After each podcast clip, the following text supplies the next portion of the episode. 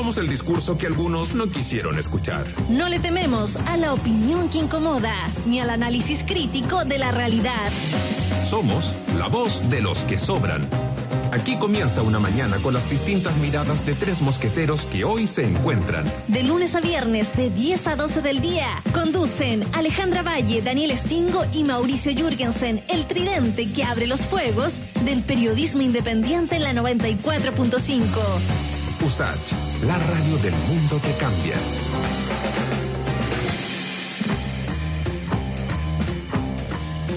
Muy buenos días, son las 10 de la mañana con dos minutos y estamos comenzando la voz de los que sobran aquí a través de las múltiples plataformas que nos acogen. Estamos en la 94.5, Radio USACH, estamos a través también del canal Santiago TV, 48.1, canal de televisión digital abierta, eh, y también a través de las redes sociales de Radio Sach y de La Voz de los que Sobran, Facebook, YouTube y en Radio Sach también lo va a encontrar a través de Twitter e Instagram. Eh, ¿Está listo Daniel Stingo por ahí también, mi compañero? Sí, señora. Sí, Aquí señora. Eso. ¿Cómo estás, Daniel? señora. Buen día. Eh, atrasado, pero llegué. ¿En qué sentido? Andaba corriendo por Lo ahí. que pasa es que, claro. No andaba que- yéndote a Miami como, como tu amigo Lucho Jara, tu amigo Lucho Jara. Mi amigo Lucho Jara, eh, no, no me fui a Miami en esta oportunidad porque preferí quedarme contigo esta mañana, si no me habría Qué ido a Miami. bueno, qué bueno, qué bueno que... Mm, sí. No sé a qué cresta habría ido a Miami, pero habría ido a Miami. Según Lucho Jara, él fue a hacer un trámite, ¿no? Bueno, él tiene, a ver, pero... Tiene una eh, casa él allá, su- un departamento, ¿no? Sí, po. Claro. Sí, y tiene que ir a pagar las cuentas y esas cosas. Claro, arrendarlo, subarrendarlo, todas esas cosas. Ya, le vamos a creer. casa allá. Y, Sí, y muchos amigos sé. viven allá. No, sí, bueno, sí es mi amigo. ¿Qué querí? Que, que ¿Es tu amigo? No, pensé, yo te lo dije de piso, Que lo chiste. patee en el piso. No, yo te lo ¿Ah? dije de chiste, pero... ¿Es tu amigo? ¿Sí? Sí, sí. No, ¿Sí? yo fui a su aniversario de matrimonio, fui a sus cumpleaños. eh, hablamos cada tanto. Muy No, bien. sí. O sea, así como amigo, como así. ¡Ah! Mi mejor amigo no. Ya. Pero yo no podría decir que, es un conocido. Yo es más que conocido. Además, trabajar cuatro años todos los días juntos, eso te da una cierta como eh, cariño, ¿no? Exacto. Estaba mirando, mira ahora Twitter eh, y vi, de lo primero que me apareció fue nuestro Hassan Akram, que ayer fue... Oye, sí, estuvo ayer en la comisión, ¿no? Claro, y fue destacado por Gael Yeomans. Interesantísima intervención de Hassan Akram hoy en el debate por retiro de fondos previsionales que se está dando en la Comisión de Constitución. Chile en crisis total, clase media desprotegida, que son los hashtags que eh, se están utilizando para conversar sobre esto. Em, Sí. Y también me aparece justo eh, Amaro Labra que habla sobre eh, que el Consejo Nacional de Televisión se comprometió a presentar un estudio sobre la aparición de figuras políticas en los matinales. Nosotros vamos a estar conversando sobre pluralidad en televisión, efectivamente. Esto eh, a partir de un estudio que realizaron eh, personas de la Universidad de Chile, eh, un equipo de investigación liderado por la académica Kiara Sáez de la Universidad de Chile dio a conocer los resultados preliminares del primer instrumento multidimensional de medición del pluralismo informativo en televisión abierta a nivel latinoamericano. El estudio arrojó Eso un nivel va, va a entre- destapar varias cosas. entre escaso y alto eh, para todos los canales que registraron noticieros, programas de opinión y o debate político durante el periodo estudiado correspondiente a marzo de 2020. Adelanto, dice la red TVN, Mega Televisión y Canal 13. Estos valores equivalen en notas entre 3.1 y 4.8 en una escala de 1 a 7. O sea, bien péncabo, ¿no? Vamos a estar conversando Bajito, so- bajito. bajito, pues vamos a estar conversando sobre eso con la mismísima Kiara Sáez eh, aquí en La Voz de los que Sobran en un ratito más, pero ahora con Daniel vamos a analizar la actualidad. Eh, tenía algunos temas que tienen que ver con derechos humanos, pero me gustaría partir con lo del el retiro de las pensiones en la AFP, eh, porque ha sido un debate bien acalorado entre... Hay como vamos a encontrar estudiosos, economistas que van a defender una postura o la otra postura. Vamos a encontrar los dos, digamos, ¿no? Eh, por un lado, ¿Sabes lo que me pasa a mí? Que mm, a, mí, a mí me pasa lo siguiente. en sí misma no es una buena medida. Como, como, eh, como signo, como señal, podría ser una buena medida. Mira lo que estoy diciendo. O sea, es- parece contradictorio lo que estoy diciendo y claramente es contradictorio lo que estoy diciendo. Aquí quedo, te paso la palabra. No, a ver, eh, Me quedo ahí porque no quiero decir más. no, como medida yo creo que es una mala medida porque, no por lo que algunos piensan, sino que porque creo que hacer recurrir a los ciudadanos a tener que sacar plata de su eh, pensión futura eh, es malo. Eh, En ese sentido lo encuentro negativo. Eh, tú diezmas la- las paupérrimas pensiones que van a tener en el futuro con un, po- un poco más, digamos. Eso es lo que yo creo. O sea, no debería tocarse por eso, porque, la- porque, porque en el fondo estás... eh, Porque las pensiones ya se- son malas. sea- Claro, ¿Van a ser entonces tú, si sacas plata van a ser peores. En ese sentido, y, pero tan, pero no, no tanto por eso, sino por el, por el, porque, ¿por qué el ciudadano tiene que recurrir a platas que son para su pensión de vejez, eh, para eh, solventarse ahora? Eso tendría que hacer el Estado. Eso es lo que trato de decir. Ahí está el pase, ¿no? O sea, eh, no debería ser necesario porque el Estado debería hacerse cargo, tal y como lo hacen muchísimos otros países. Tú sabes que en Canadá le dieron dos mil dólares a cada ciudadano con solo que hiciera una declaración y dijera que no tenía trabajo. En Estados Unidos, pese a Trump, también mil y tantos dólares a cada ciudadano que dijo que no tenía trabajo. Entonces, el Estado sí se preocupa de sus ciudadanos. Me están diciendo "Ah, que son países desarrollados. Perdón, acá nosotros tenemos unos bonos fuera de Chile, ¿no? Que nos, nos contaba de ellos, todos lo sabíamos, pero lo reforzó José Pablo Arellano, el ex ministro de la Concertación, ¿no? Decía que hay unos bonos, sí, hay unos bonos enormes de mucha cantidad de plata fuera de Chile, pero él sostenía que no hay que tocarlo. Yo no sé para cuánto tocarlo, quiere mirarlo, hay quiere boni- mira- mirarlo bonito. El momento, digamos. Entonces, hay bonos afuera, hay capacidad de endeudamiento del Estado. ¿Por qué la gente tiene que sacar su mísera? Entonces, por eso creo que no es necesario. Ahora, por otro lado, si es que se hace muy necesario, el Estado no quiere poner plata, no quiere endeudarse ni nada, es una buena posibilidad. Lo que pasa es que por otro lado atenta contra, y lo ha dicho una vez Hassan Akram, lo dijo, no sé si lo repitió ayer, pero dijo, atenta contra la médula del sistema capitalista y neoliberal, que es que esa plata eh, es, es de cada trabajador, es enterada, retenida y enterada por los empleadores, y esa plata la AFP se la pasa al aparato económico de hoy día, los bancos, ¿me entiendes? Entonces es que con eso eso, es lo se que yo mueve la encuentro economía injusto. también.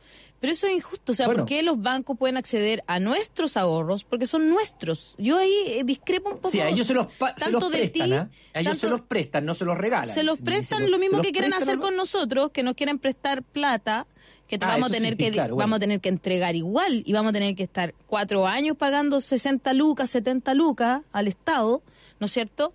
Eh, eh, a una sociedad que ya está sobreendeudada que el 72% de la sí. gente, o sea, el 72% de la plata que entra en un hogar se va a pagar deudas.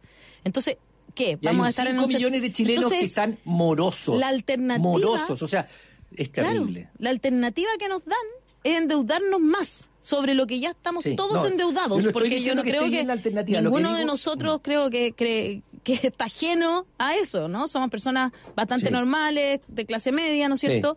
Hemos tenido en algún momento ciertos privilegios, hemos, como se dice por ahí, rozado el poder incluso, sin embargo, no, los- no somos parte de eso. Entonces, es como, a mí me parece que yo me siento muy identificada con esos que dicen, a ver, me están obligando a ahorrar esta plata, porque es una obligación, porque no es una Sí. opción. Yo te creo que dijeran todo eso si fuera una opción, pero acá no hay opción, nosotros no tenemos opción. Me obligan a entregar esa plata, me obligan, porque me la sacan de los impuestos, incluso a quienes no tenemos seguridad social, quienes no estamos contratados co- por alguien, digamos, no somos trabajadores con Ahora con la nueva ley te la sacan para seguridad social. Sí. Y hace mucho rato, Y ahora es un- Daniel. Y siempre yo, por ejemplo, O yo sea, me bueno, pagué, sí. mucha gente se paga, porque para poder, bueno, en fin.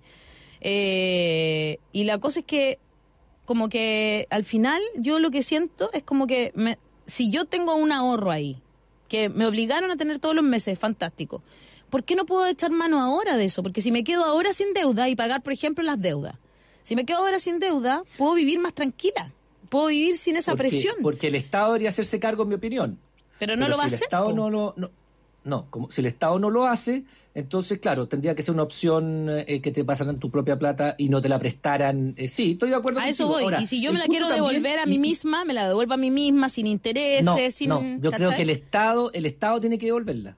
Había una propuesta de Fernando Atria que decía, no, pues que había una propuesta seria de Fernando Atria que decía que el Estado en 5 o 6 años, dijo entre 5 y 10 en su momento, eh, el Estado te, te, devolviera esa plata a tu cuenta individual. Fantástica el Estado esa, ahora, esa opción. No, sí, pues si es que es lo lógico, pues si el Estado tiene que hacerse cargo, no tú. Si, si, si, estamos en una pandemia, la gente no puede salir a trabajar. Ese es el deber del Estado, para eso existe, no para, no para eh, no, para resguardar el orden, como piensan algunos loquitos, ¿no? De, libertad de desarrollo, alguna vez leí una entrevista que decía, no, es que el, deber del Estado es mantener el orden, ese es su deber. O sea, pero están pisando cualquier caca, perdóname que lo diga así, pues, o sea, Diga, así nomás. Sí, pues en el fondo eh, el, pensamiento de por qué existe un Estado es para mantener el orden público, es, es, es pisar caca. pues. Y, por qué lo digo así tan groseramente? Porque en el fondo es, es trastocar lo que es la, eh, el sentido de una comunidad organizada. La comunidad organizada lo que hace es tender a mejorarse a sí misma. Si las cooperativas, por ejemplo, mira, mira qué chiquitito. Las cooperativas son instituciones que se, hacen, se agrupa la gente para vivir mejor, para tener, para eh, construir cosas en común. y, claro. Claro, cooperar. Entonces, la sociedad es eso, la sociedad es por qué nos reunimos, por qué nos juntamos todos, por qué no vive cada uno en su lado y nadie pesca a nadie. Porque como sociedad dijimos, no, esto tenemos que organizarnos y tender a vivir mejor, a organizarnos, a darnos reglas y todo para vivir, para tener una mejor calidad de vida. Entonces, ese es el deber del Estado, proveer de mejor calidad de la vida en la, medida de lo posible. A veces se puede, a veces no se puede. Hay tiempos mejores y tiempos peores, pero ese es el deber de fondo del Estado. Sí. Existir pa, incluso eh, en una sociedad más avanzada para mejorar la calidad de vida de los que menos tienen. ¿Me entiendes? Entonces, eso, y, así lo entiende hasta el propio Trump. Eso es lo peor. Con otro concepto, digamos, con, un concepto de lo que él cree que es mejor Estado, ¿ah? que es lo que él cree que es mejor, eh, pero, con otro con otra concepción, pero también lo cree, que es mejorar la calidad de vida de las personas. si no, no le hay... Claro, Euni Díaz dice, tengo una amiga que hace un par de meses atrás, cuando los fondos se vinieron al piso, perdió 10 millones. 10. ¿Acaso el asumir esa pérdida no cuenta como un desmedro de la pensión a futuro? Pero sí sacar un 10% de nuestros fondos. Y ahí es donde yo comparto con ella, fíjate, porque lo, ellos pueden hacer que te dicen que, tú vas a recuperar ese 10%. No sé si lo vas a recuperar o no, pero se dicen que lo vas a recuperar. Pero eso solo si es, que, si es que no te tienes que, jubilar pronto, digamos. Ah, pero por supuesto, eso sí, claro. Claro, porque si te tienes que jubilar mañana, estáis frito, digamos. Bueno, eso, eso, con eso te muestra que el sistema es malo. Que en el fondo está eh, sujeto a los vaivenes del mercado y de las bolsas mundiales eh, y con, con diferentes eh, alternativas que puede hacer que estuvo bien, que estuvo mal. Entonces, no, si el sistema en sí mismo es malo. Y, y, respecto de eso, al final, yo creo una cosa, yo creo que esto igual es una conversación que, yo te lo decía el otro día, yo creo que esto va a, o sea, las, las AFP van a perder la naturaleza que tienen hoy día en, en cómo hoy día se conocen, porque vamos a cambiar el sistema cuando digo yo, me refiero a la sociedad, nosotros no podemos seguir teniendo un sistema de seguridad social como el que está hoy día, no se puede.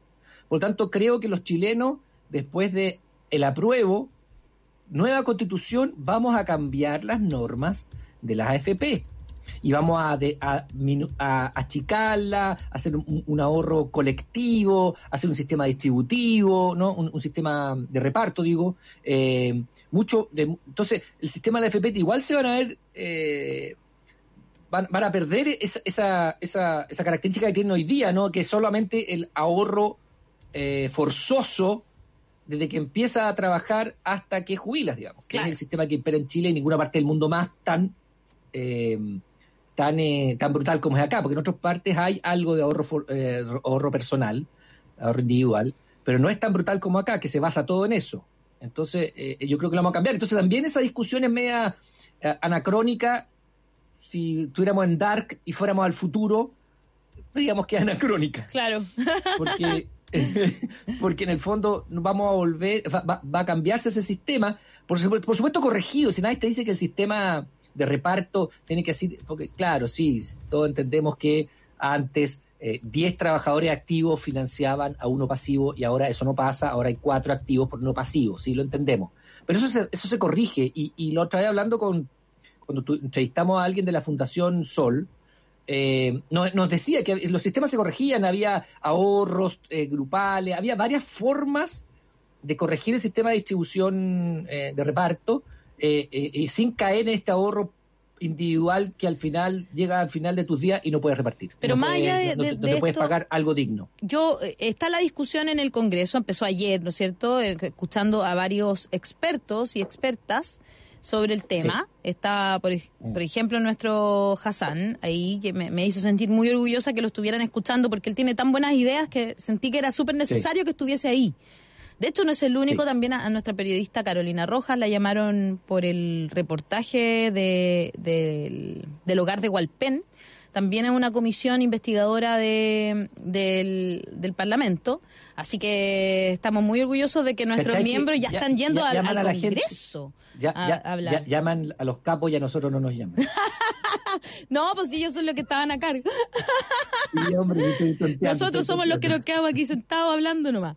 Oye, eh, pero a mí me llama la atención eso. E, esa es mi pregunta del, del millón, que me ayudes a entender un poco lo que puede llegar a pasar. Porque finalmente, si ah, tenemos que ser súper honestos, lo de que haya una alternativa al postnatal de emergencia tiene que ver con esa presión social que se dio en la que pues. los senadores y diputados, especialmente los diputados, porque los senadores votaron en contra, pero ahí estuvieron bastante parejos también, eh, también nos, nos apoyaron, digamos, hicieron presión social al decir una y otra vez que era admisible el, el, el proyecto de ley. Lo mismo, lo mismo pasó con lo de que finalmente no pudieron ponerle un veto.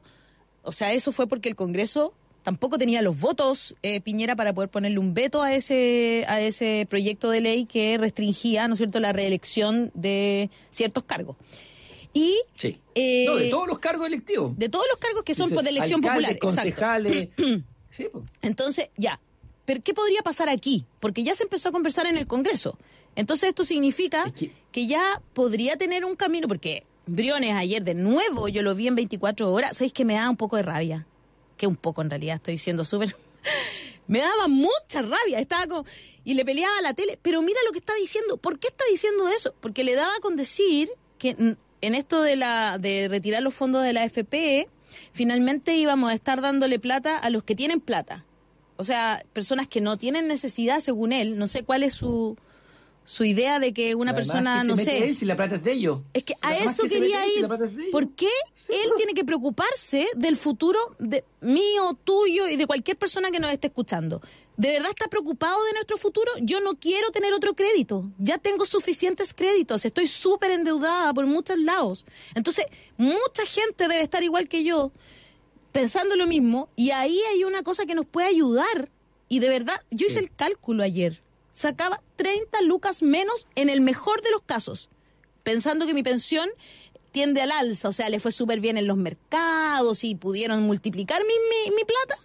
Eh, entonces, en ese caso perdía 30 lucas. Si no, no perdía nada prácticamente. Tenía la misma pensión eh, bastante... Pero le sacas plata al mercado y esto es aberrante para ellos, pues si al final del día es eso. Es eso, entonces que digan la verdad, pero ¿por qué lo disfrazan? el corazón del sistema. Lo disfrazan como de una preocupación absurda, como es que estoy tan preocupado. A ver, pero todo lo que han hecho en estos meses, ¿qué es lo que O sea, a ver, mira, yo insisto en que a mí no me preocupa el tema. ¿Y por qué no me preocupa el tema? Porque creo que vamos a cambiar el sistema de, de, no, seguridad A futuro sí, pero a mí me preocupa ahora, no, porque no, ahora futuro, tengo, aquí a tres años, tres, cuatro años esto se va a cambiar. O sea, no, no, no puede pasar más allá, porque estamos hablando de primero la apruebo, la constitución, elecciones nuevas, cambio. O sea, de aquí a cuatro o cinco años yo creo que este sistema se cambia. No totalmente, pero sí se corrige de manera. Pero podríamos presionar para sacar ese 10% o no sé, con, que, esté esta, discusión en el Congreso aporta. Sí, Sí, ¿no es cierto? Podríamos lograr pero, algo. Pero es que lo que pasa es que, lo que pasa es que, mira, lo que pasa es que algunos eh, senadores y, diputados eh, tuvieron una iluminación, como ese rayito que tengo yo, no sé por qué tengo un rayito aquí. Bueno, sí, eh, tienes como un sí, estás iluminado hoy. el foco de arriba que eh, eh, que, en el fondo entendieron que tienen que también presentar normas que le combatan al presidente. Entonces, hace poquitos días, unos senadores presentaron una, una ley, un proyecto de ley, que le queda mucho, por, por, supuesto, para limitar las facultades del presidente. Mira lo que te estoy diciendo, está presentado. Eh, fue a la Comisión de Constitución. ¿Ya? Eh, limitar la facultad del presidente de, por ejemplo, eh, que él eh, pueda eh, eh, que, que todas las leyes que ingresan con, eh, con, eh, por, el, por la presidencia sea, eh, que involucren dineros partan por el presidente. Perfecto. Y están limitando esas facultades. Eh, Que sería bueno tú sabes eso. que cuando Eso bueno, ayudaría pero un lo montón. presentaron eso es un golpe a la cátedra o sea si tú me Heavy. querías eh, tú, tú me querías, es que cuando Piñera anunció esta comisión para ver por qué están, para eh, aclarar la, la- la normativa de cuándo se, es inconstitucional o no y cuándo pueden presentar eh, mociones, pero cuando se presenta una ley, un proyecto de ley por el Congreso, ya sea diputados o senadores, se llama moción, ¿ya? Moción. Y cuando la presenta el presidente se llama mensaje. Estamos Perfecto. claros, ¿no? O sea, para que Ya. la gente aprenda. Moción y si el mensaje. proyecto de ley presenta el- Yo no tenía Sí. la menor idea de esto, ya, perfecto. Mensaje es cuando lo presenta el presidente. Es que para eso estoy yo aquí. para, para- para- a la gente. Eh, el mensaje entonces es cuando el presidente presenta un proyecto de ley y moción cuando lo presentan los diputados. Ahora, eh, presentaron una moción lo- los senadores para limitar las facultades o claro, para, para bajarle las- las facultades al presidente. Imagínate que al presidente se le presenta una ley que diga, usted ya no va a poner las... eh, No va no va a la, poner la urgencia. claro. No, la urgencia. Usted no va a poner la urgencia. Ahora vamos a, vamos a hacerlo un sistema mixto, o sea, usted y nosotros, o usted licidamente no. Eso lo podría hacer el Congreso si lo aprueba. ¿En Si dos tercios del Congreso lo aprueban, sí, pues. ya, vamos, también usted no va a poder, eh, esa, la facultad de presentar mensajes que, que, Que incluyan que, que tengan, gasto eh, público. que- claro, gasto público, ya también vamos a estar nosotros. ¡Oh! Eh, ya, se le acaban los vetos. Eso sería heavy metal. Bueno, lo que pasa es que las Perdón tres que lo diga así tan sí coloquialmente, pero sería heavy metal hardcore. sí. Ahora, yo creo que, claro, algunas cosas no pueden ser brutales. Por ejemplo, eh, que, la, que el presidente tenga la iniciativa legal cuando hay gasto fiscal no es tan tonto, porque él es el que sabe cuánto el dinero que hay, los otros están ahí sentados y dicen, no, gastemos, gastemos, gastemos, se va a la cresta, y perdona la expresión, Claro. eh, toda la economía nacional. Claro. Pero claro. sí puede ser una cosa mixta, por ejemplo, que un alto quórum del, del Senado y de la Cámara pueda decidirlo, porque ya lo han pensado, le han dado vuelta, lo negocian, bla, bla, bla, y puedan, eh, ¿me entiendes?, Eh, presentar proyectos de ley. O sea, una cosa acotada, pero que se pueda, por parte del Congreso, eh, presentar proyectos de ley que arroguen gasto fiscal. Las urgencias también. Bueno, ¿por qué no la pueden poner también en ciertas condiciones el Senado y la Cámara? Claro, ¿por Obvio, si no? los que están viendo Lógico. eh, los vetos tienen que ser súper acotados en distintas Mira, ahí para eso están los constitucionalistas. Yo no soy específicamente. Pero mira lo que dice Claudio eso. Nash, que es académico, yo, yo lo he leído varias veces, un tipo bien, bien centrado, y pregunta algo que yo me había preguntado, o sea, mucha gente se ha preguntado, mucha gente a través de redes sociales, pero no sabía si tenía algún asidero. Y Claudio Nash se pregunta, ¿alguien sabe si se decide aprobar la idea de que las personas puedan retirar el 10% de la AFP? ¿Están los fondos? ¿Se ha pedido esa información oficialmente desde el Parlamento a las autoridades que supervisan el tema, el sistema, perdón? O sea, igual es una es una pregunta que, que se ha hecho mucha gente y que considero que mira él es académico de la Universidad de Chile doctor en derecho coordinador de la cátedra de derechos humanos de la Universidad de Chile si él se está haciendo esa pregunta no es tan loco que nosotros personas comunes y corrientes No. que no tenemos idea de dónde se van las platas nos preguntemos ver, también para, no es obligatorio que esté ese 10%, Sabro, que la ley. Mira, es que igual que los bancos, tú crees que toda pero la igual hay un tope po, de plata 3 lo- millones entiendo Eso es. ¿no es cierto? No, pero espérate, escu- sí, pero escúchame, escúchame. Deja, esto es una explicación un poquito. Si tú me lo preguntaste, yo tengo que sí hasta donde la poca sapiencia que tengo explicarte. Y voy a ir a otra cosa. Los bancos tienen un encaje, así se llama. La tasa de encaje. Es la plata que tiene que tener el banco metido en el banco, en sus propias bóvedas, de lo que es la plata de la gente. Por ejemplo, si la gente le ha prestado plata al banco, porque nosotros le prestamos plata al banco permanentemente, ¿no? Las cuentas corrientes le pasamos plata, no nos pagan intereses, pero también, eh, ¿me entiendes? Hay mucha plata de la gente en las, en cuentas de ahorro, en todos los sistemas que hay, eh, hay plata de la gente en los bancos. Entonces, la ley le exige que los bancos tengan un porcentaje de toda esa plata de la gente, porque es para evitar corridas. ¿Cachan las corridas o no? Las corridas cuando la gente se desespera y va a buscar toda su plata. Y cuando han- hay corridas, que no han pasado en- hace muchos años, y yo espero que no pasen, la gente va a buscar su plata y no está, po.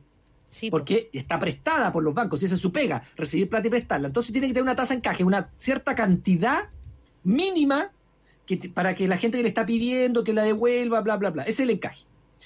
Entonces, si toda la gente hiciera corrida en los bancos, los bancos quiebran. Si pásame mi plata, pásame mi plata, no la tengo, no la tengo, no la tengo, la tengo puesta ya, la tengo puesta ya, la tengo 60 días, la tengo 90 días, no la tengo, no la tengo. Tendría que empezar a pedirle, pedirle, pedirle, pero también tiene que cumplir obligaciones de esperar los plazos. eso pasa, eso pasa en los bancos. Bueno, supongo que en las AFP es lo mismo. Claro. Eh, tienen que cumplir cierto, por decirlo así, encaje, ¿eh? yo creo que no se llama así, para ir pagando pensiones. Para eso para ir pagando pensiones aquellos que se van pensionando, ya sea por VG. Eh, entonces, tienen que ir pagando pensiones. Entonces, tienen que tener cierta cantidad de plata adentro. La otra, obviamente que no está en la AFP, están afuera. Están afuera, me refiero, puestas eh, como instrumento en bono. entonces, tendrían que empezar a hacer una recuperación de esas plata, incluso pagando multas por recuperarla antes. Porque si tú, ponte tú, tú prestas plata al banco, te, le das un, fondo mutuo y la quieres recuperar inmediato, te van a decir, sí, pero yo te voy a castigar.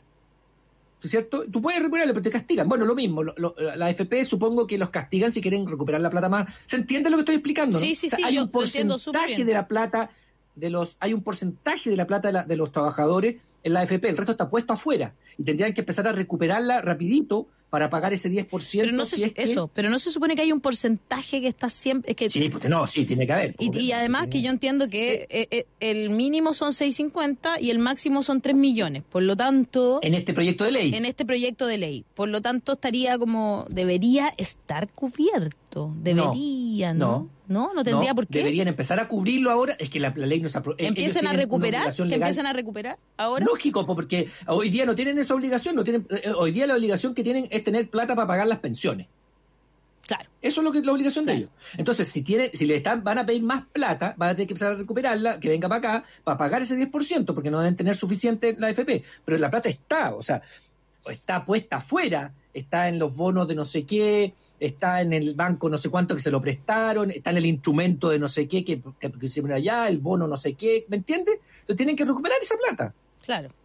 O la pregunta es si, si no está porque se la gastaron y están haciendo bicicleta. Ahí sí que estaríamos hasta el, ahí sí que estaríamos mal. Pero no, no creo. Yo creo que la plata está. Están bicicleteando. Si, el negocio de ellos, la FP, ¿cuál es? ¿Por qué gana plata la FP? Claro. La FP gana plata por lo que te cobra tía. Las platas afuera son para que tu plata crezca. Se Esa supone. es la verdad. O sea, tu plata crece. No, eso es. Se supone pero mi plata también si puede, puede de la superintendencia de la FP, No, pero también ah, bueno, sí, pierde. Sí, también mi plata ah, pierde. tienes razón, sí. Sí, y cuando no pierde, perdemos nosotros, y cuando gana, ganan ellos. Recuérdalo. No, no, ganan, ganan, es que ellos no, no pierden nunca porque ellos eh, ganan por la administración. Pero eso fue una de las. Bueno, eso pregúntale a Ricardo Lagos. De las reformas que, se hizo durante el gobierno de Ricardo Ah, por supuesto. Claro. hay que preguntarle a don Ricardo. Exactamente. Oye, eh, vamos a conversar sobre, sobre... ¿Se entendió, perdona, ¿se entendió lo que expliqué o no? Sí, súper bien. Tú sabes que ah, tienes esa capacidad, Daniel Stingo, de explicar en fácil lo difícil. Ah, ya. Todavía nos queda mucho que Por eso, por eso no me echaron durante 15 años la televisión. Porque eh, lo, eh, también tenemos que analizar una entrevista que tenemos hoy día en nuestro sitio. y Yo le, le le recomendaría a la gente que la lea, de Danuta Rax, nuevamente eh, decide, ojo, decide ella conversar con la voz de los que sobran y con nuestra periodista Lucía Escobar, porque le tiene, le tiene confianza a Lucía. Mm, ya, de hecho, ella decidió que no va a hablar mucho con los demás eh, medios. ¿Medios? sí, va a hablar con nosotros y con Lucía porque siente que acá se le respeta lo que ella trata de explicar, que no es tan fácil porque es bastante técnico, ¿no? Eh, pero ella habla de decodificar. Fíjate que es súper loco porque habla de las mujeres que son decodificadoras. Y me llama la atención que durante tantos años las mujeres hayan sido las decodificadoras, porque durante la Segunda Guerra Mundial ya sabemos que también las mujeres fueron decodificadoras de los mensajes que los alemanes enviaban y en gran parte eh, gracias a esas mujeres se ganó ganaron los aliados la Segunda Guerra Mundial. Eh, eh, bueno, pero más allá de eso siguen siendo las mujeres las decodificadoras y es un, trabajo bien específico y muy difícil. Quedan muy pocas, dice Danuta también, especialista en esto, y por eso se, no están haciendo bien las cosas en el mismísimo Days. Vamos a conversar sobre eso, pero antes ah. tenemos lista a nuestra siguiente invitada. Eh, ¿Quién tenemos?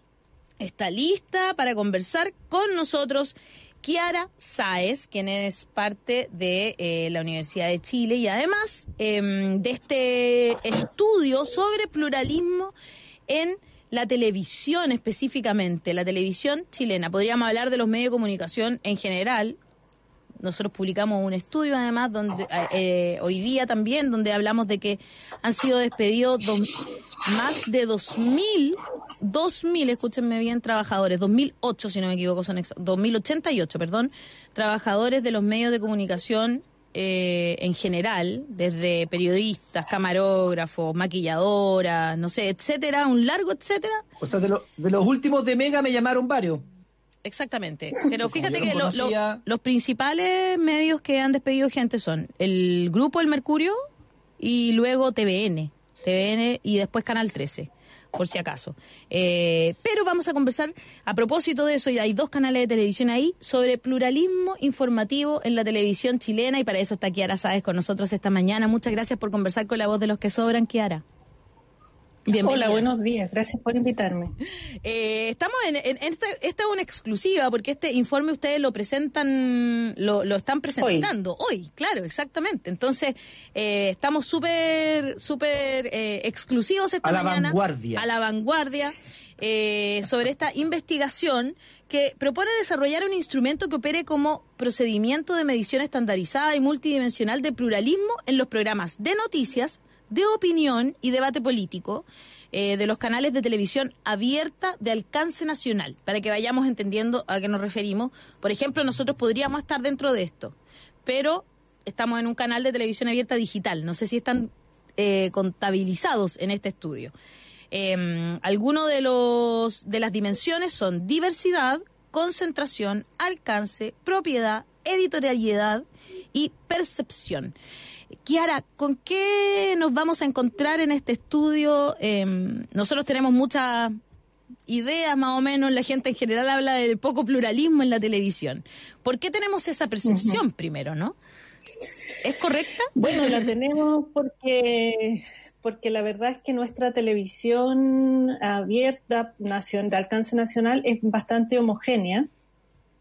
Eh, y ese es uno de los resultados importantes que tiene que ver con eh, específicamente con los contenidos. Nosotros hablamos de una dimensión de diversidad que tiene que ver con eh, el análisis de los contenidos mismos y ahí vemos, por ejemplo, que hay muy poca diversidad de temas, muy baja diversidad de temas, muy baja diversidad de fuentes, eh, muy baja diversidad regional, ¿no? Que está todo como que todo pasa en Santiago, toda la información es de Santiago, etcétera.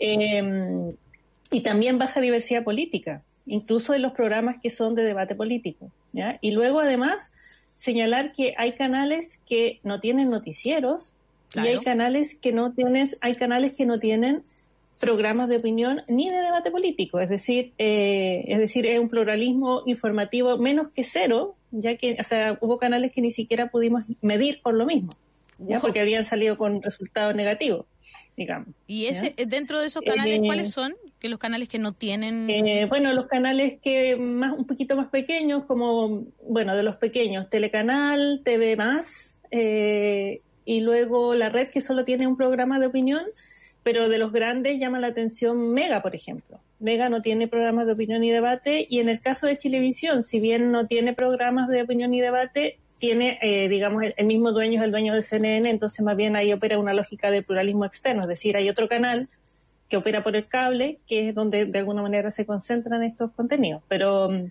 para nosotros es importante la discusión sobre televisión abierta y pluralismo informativo, porque eh, finalmente son eh, medios que utilizan espectro radioeléctrico. ¿ya? Y eso es lo que, lo que los obliga, o digamos que la regulación eh, faculta al Consejo Nacional de Televisión a exigirle más que al resto de los canales, es decir, o al resto de los proyectos audiovisuales. En el fondo porque es una concesión, el, Estado del que está pasando esta señal. Claro. Exactamente, el, el, espectro radioeléctrico es un bien público escaso. Por lo tanto, si yo accedo a él, yo tengo que acceder a él con una contraprestación. Y una de esas contraprestaciones que el Estado obliga es asegurar el pluralismo. Eh, eh, el Estado debería estar asegurando el pluralismo pero uno tiene una, una, una impresión de que eso no está sucediendo, ¿no es cierto? No hay nadie que, que, que supervise eso. El otro día vimos, hemos visto lo de los alcaldes era bien impresionante. Por ejemplo, ayer hasta Nano, que es como una, una plataforma que uno siempre ve cosas chistosas, como que se ríe de su propia desgracia, hizo un, un, un, video que era muy gracioso porque en, toda, en todas las partes salía Lavín, con la cara de era Diana Boloco con la cara de Lavín. No sé, Lavín, por ejemplo, tenía como el 50% de las apariciones en eh, programas eh, de debate político. ¿Mm? Sí, respecto de eso, lo que eh, pasa es que los matinales no están involucrados ahí porque no son preguntas de opinión, noticias ni debate político. Entonces, no, no, midieron los matinales. Para allá quería ir. ¿Van a, van a entrar en los matinales en algún momento? Vamos, Mira, Sí, sí, porque, bueno, eh, cuando empezamos el estudio nos hicimos la pregunta, ¿sí? Este estudio parte en enero y eh, dijimos, bueno, deberíamos incluir los matinales porque sobre todo después del estallido social como que los matinales fueron mutando más a programas de conversación política. Claro. Y, pero por otro lado, desde la, desde la tipología de los géneros, matinales no es programa de opinión y debate político. ¿ya? Entonces, como que nos quedamos ahí con esa idea dando vueltas y después, bueno, salió en marzo el estudio de Conecta Media y eh, hicimos una conversación con CONICIT, que es la que nos financia, digamos, y nosotros hacemos, vamos a hacer este estudio con dos muestras, una muestra de marzo y una muestra de agosto. Y digamos la parte de, visionado de, pantalla. Y en el caso de la muestra de agosto sí vamos a incluir matinales, perdón. ¿ya? Vamos a hacer ajustes al instrumento y para ver efectivamente y también comparar. Es decir, cómo se comportan los matinales respecto al pluralismo informativo, respecto de los programas que supuestamente sí tienen que velar por el pluralismo informativo. Perfecto. Entonces eso no sabemos si nos vamos a encontrar con mejores resultados, peores resultados, es como para nosotros va a ser, digamos, eh, ver lo que va a venir ahí. Claro, entonces en este caso entran los noticieros que tienen muy poca variedad de información, digamos, no hay un casi siempre es policial, eh, algo, de, algo de política, algo internacional por ahí mm. también, algunos pincelazos que a veces bastante como, en general en Chile es bastante como, como mirándonos el ombligo, ¿no? No hay mucho internacional tampoco, no hay mucho análisis de la región siquiera. Eh, deportivo. Y deportivo. Sí, de hecho, si nosotros, si nosotros, bueno, eh, digamos que cada cierto tiempo se hacen estudios sobre contenidos de noticieros, sobre temas, por ejemplo, y en general los temas que más aparecen siempre son seguridad ciudadana, fútbol, política. ¿Ya? Esos son los ah, temas, mm, siempre están en, en los principales, digamos, están siempre en los tres, los, los cinco principales temas, siempre están estos tres. Pero, por ejemplo, cultura, eh, medio ambiente, eh, ese tipo de temas están mucho más mucho más eh, ocultos pueblo originario ni salen no exactamente exactamente. Lo mismo con el tipo de fuente digamos en el en el tipo de fuente los gobiernos el gobierno es el que aparece más o por ejemplo comparado no sé pues con eh, agrupaciones de la sociedad civil ¿ya? o sea como que eh, por eso que hay digamos que hay lógicas periodísticas que, mm, que, operan desde precisamente desde visibilizar más a aquellos agentes que digamos tienen más o representan más poder en la sociedad, pero eso también son cuestiones que en el propio en el propio digamos campo de los estudios del periodismo se ha ido cuestionando, pero aquí como que eh, digamos que sigue operando en esa lógica. Claro. Oiga, una pregunta. Eh, ¿Mm? Bueno, este, hemos estado como siento yo, en esta conversación que hemos llevado, rodeando el estudio sin entrar a él porque usted nos ha estado dando el marco. ¿Cuál es la conclusión que usted llega? Pues vamos al centro, para ver cuáles son las conclusiones que usted han llegado en este estudio. Sí, mira, eh, quizás es importante decir esto que partía hablando Alejandro al principio, que eh, efectivamente es un, este es un sistema que nosotros estamos proponiendo que tiene seis dimensiones, ¿ya? En estas seis dimensiones, lo que en general se utiliza siempre es sobre todo el tema del visionar la pantalla. Y para nosotros el visionar la pantalla es un factor súper importante, tiene un lugar importante en nuestro instrumento, pero también hay otros elementos. Ya. nosotros entendemos que hay distintas dimensiones del pluralismo. ¿ya? Hay un pluralismo interno, un pluralismo externo y hay factores contextuales que son relevantes también para, para conformar un instrumento que nosotros llamamos multidimensional. Perfecto. Y entonces, dentro, y con eso nosotros establecemos unas escalas, y esas escalas generan unos puntos. Y esos puntos después nosotros los podemos convertir en una nota de 1 a 7. Entonces, dicho esto, eh, finalmente las notas que obtienen los programas eh, que analizamos, que son cuatro noticieros y tres programas de opinión y debate político, son notas que van del 3,1 al 4,8. ¿Ya? Bien. Siendo TVN el canal que saca mejor nota en su noticiero y en su programa de debate político. ¿ya? Y Mega el que saca peor nota de noticiero, en términos de lo que nosotros entendemos que son los distintos elementos que contribuyen a un pluralismo informativo. Eso sin contar. Entonces, ¿qué, es lo, que, solo para que me quede claro, sin contar Telecanal, ¿Mm? ni la red, ni, ni TV Más, porque. O sea, de la red tenemos eh, Mentiras, verdaderas, consideramos como programa de. sí, un programa de, opinión. Perfecto. Sí. O sea, sí lo pudieron contabilizar. Igual sigue estando mega más abajo que la red. Sí, sí. Sí, y eso es bien curioso porque, porque, porque Mega es un canal que, bueno, nosotros utilizamos datos preliminares y por eso que, que le llamamos a esto todavía resultados preliminares y es importante que cuando hagamos un pequeño ajuste tengamos quizás pequeñas modificaciones, pero que no van a ser, no sé, por ejemplo, puede que suban dos décimas, tres décimas, pero no mucho más. Porque, por ejemplo, la inversión publicitaria que nosotros eh, utilizamos como un factor para medir el pluralismo externo, eh, está muy concentrada en Mega. ¿ya? Mega el año pasado eh, concentró más del 50% de la inversión publicitaria de todos los canales de la televisión abierta. ¿ya? Y eh, los cuatro principales canales de la televisión abierta concentran más del 90% de la inversión publicitaria en televisión. ¿ya? Y eso es muy alto, y es una alta concentración total de todo el, digamos, de, de los canales que están agrupados en Anatel. ¿ya? Porque en el fondo quedan como 7% para los canales regionales, por ejemplo. O sea, esos son los factores externos, en, eh, como, eh, porque en el fondo, ¿qué pasa? Que yo me, estoy imaginando, ¿no? Si Mega concentra el 50% de la inversión publicitaria, quiere decir, y ellos son los, los menos pluralistas en este sentido, digamos, eh, como que como que ahí hay, hay un tema que tiene... ¿Qué pasa ahí? Claro, tiene mucho que ver con quiénes son los dueños de los canales, los dueños de, ¿no es cierto?, los que están detrás de las informaciones. Y, oh, qué curioso. invierten en la... ¿Y quiénes invierten y quiénes son los que mandan realmente? Entonces, ¿es el director ejecutivo del canal o es el que le pone la plata al canal para que pueda seguir viviendo, digamos? Y así todo han despedido una gran cantidad de gente. Digamos que, como decía Daniel, nosotros bordeamos esa problemática. Claro, queda establecida ahí con datos concretos, pero uno puede hacer ese análisis, digamos. Lo que pasa es que uno, a ver, sí, pero si no hay que ser muy brillante, cuando hay una carta. Oye, ¿cómo que me estás tratando de poco brillante? No, no, no, al contrario.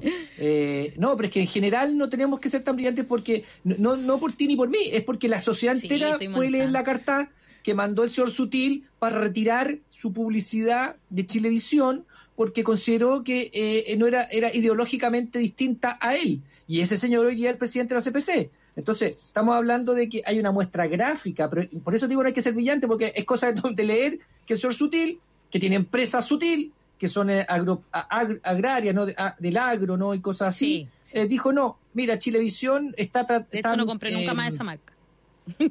Sí, está, está mm, eh, eh, eh, lo que, como está mirando lo que pasó el 18 de octubre en adelante no me gusta, lo digo públicamente y le quito mi auspicio. Ahí tenía una prueba gráfica, o sea, una prueba ya, ¿qué más gráfico que eso? O sea, el tipo nos no hizo un gran favor al, al, mostrarnos, por eso que digo que siempre señalo que soy sutil, no es muy sutil, porque fue muy claro en decir, yo que, con mi potencial económico no voy a ponerle plata a los que son rojos.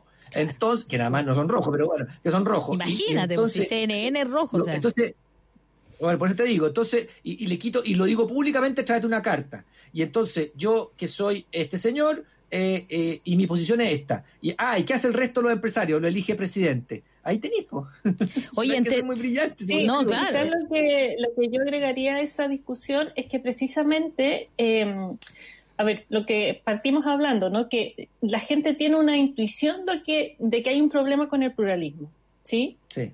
Y de este tipo de gestos, ¿no? Eh, entonces uno siempre está más atento, los va, guardando esa información, ¿ya? Pero precisamente lo que nosotros queremos aportar es como a, un paso un poco más allá en el sentido de, ya, discutamos con datos concretos, discutamos con una articulación de datos eh, y que efectivamente esas intuiciones tienen un asidero en, en la investigación científica. ¿Sí? Entonces, ese es quizás el, el punto interesante de, del aporte que nosotros queremos hacer, que es comenzar a discutir esto con datos. ¿Ya? Entre 3.1... Entonces, ese es un, aporte. ¿Mm? Entre 3.1 y 4.8 es súper bajo. ¿Qué? Exactamente. Eh, son, son notas bajísimas. O sea, no, podríamos decir que algunos canales aprueban, pero así como rajuñando el... ¿ah? Rajuñando. Claro, como cuando uno le dice al hijo, o sea, con un 4-8 no así, nada, porque esta cuestión es miserable.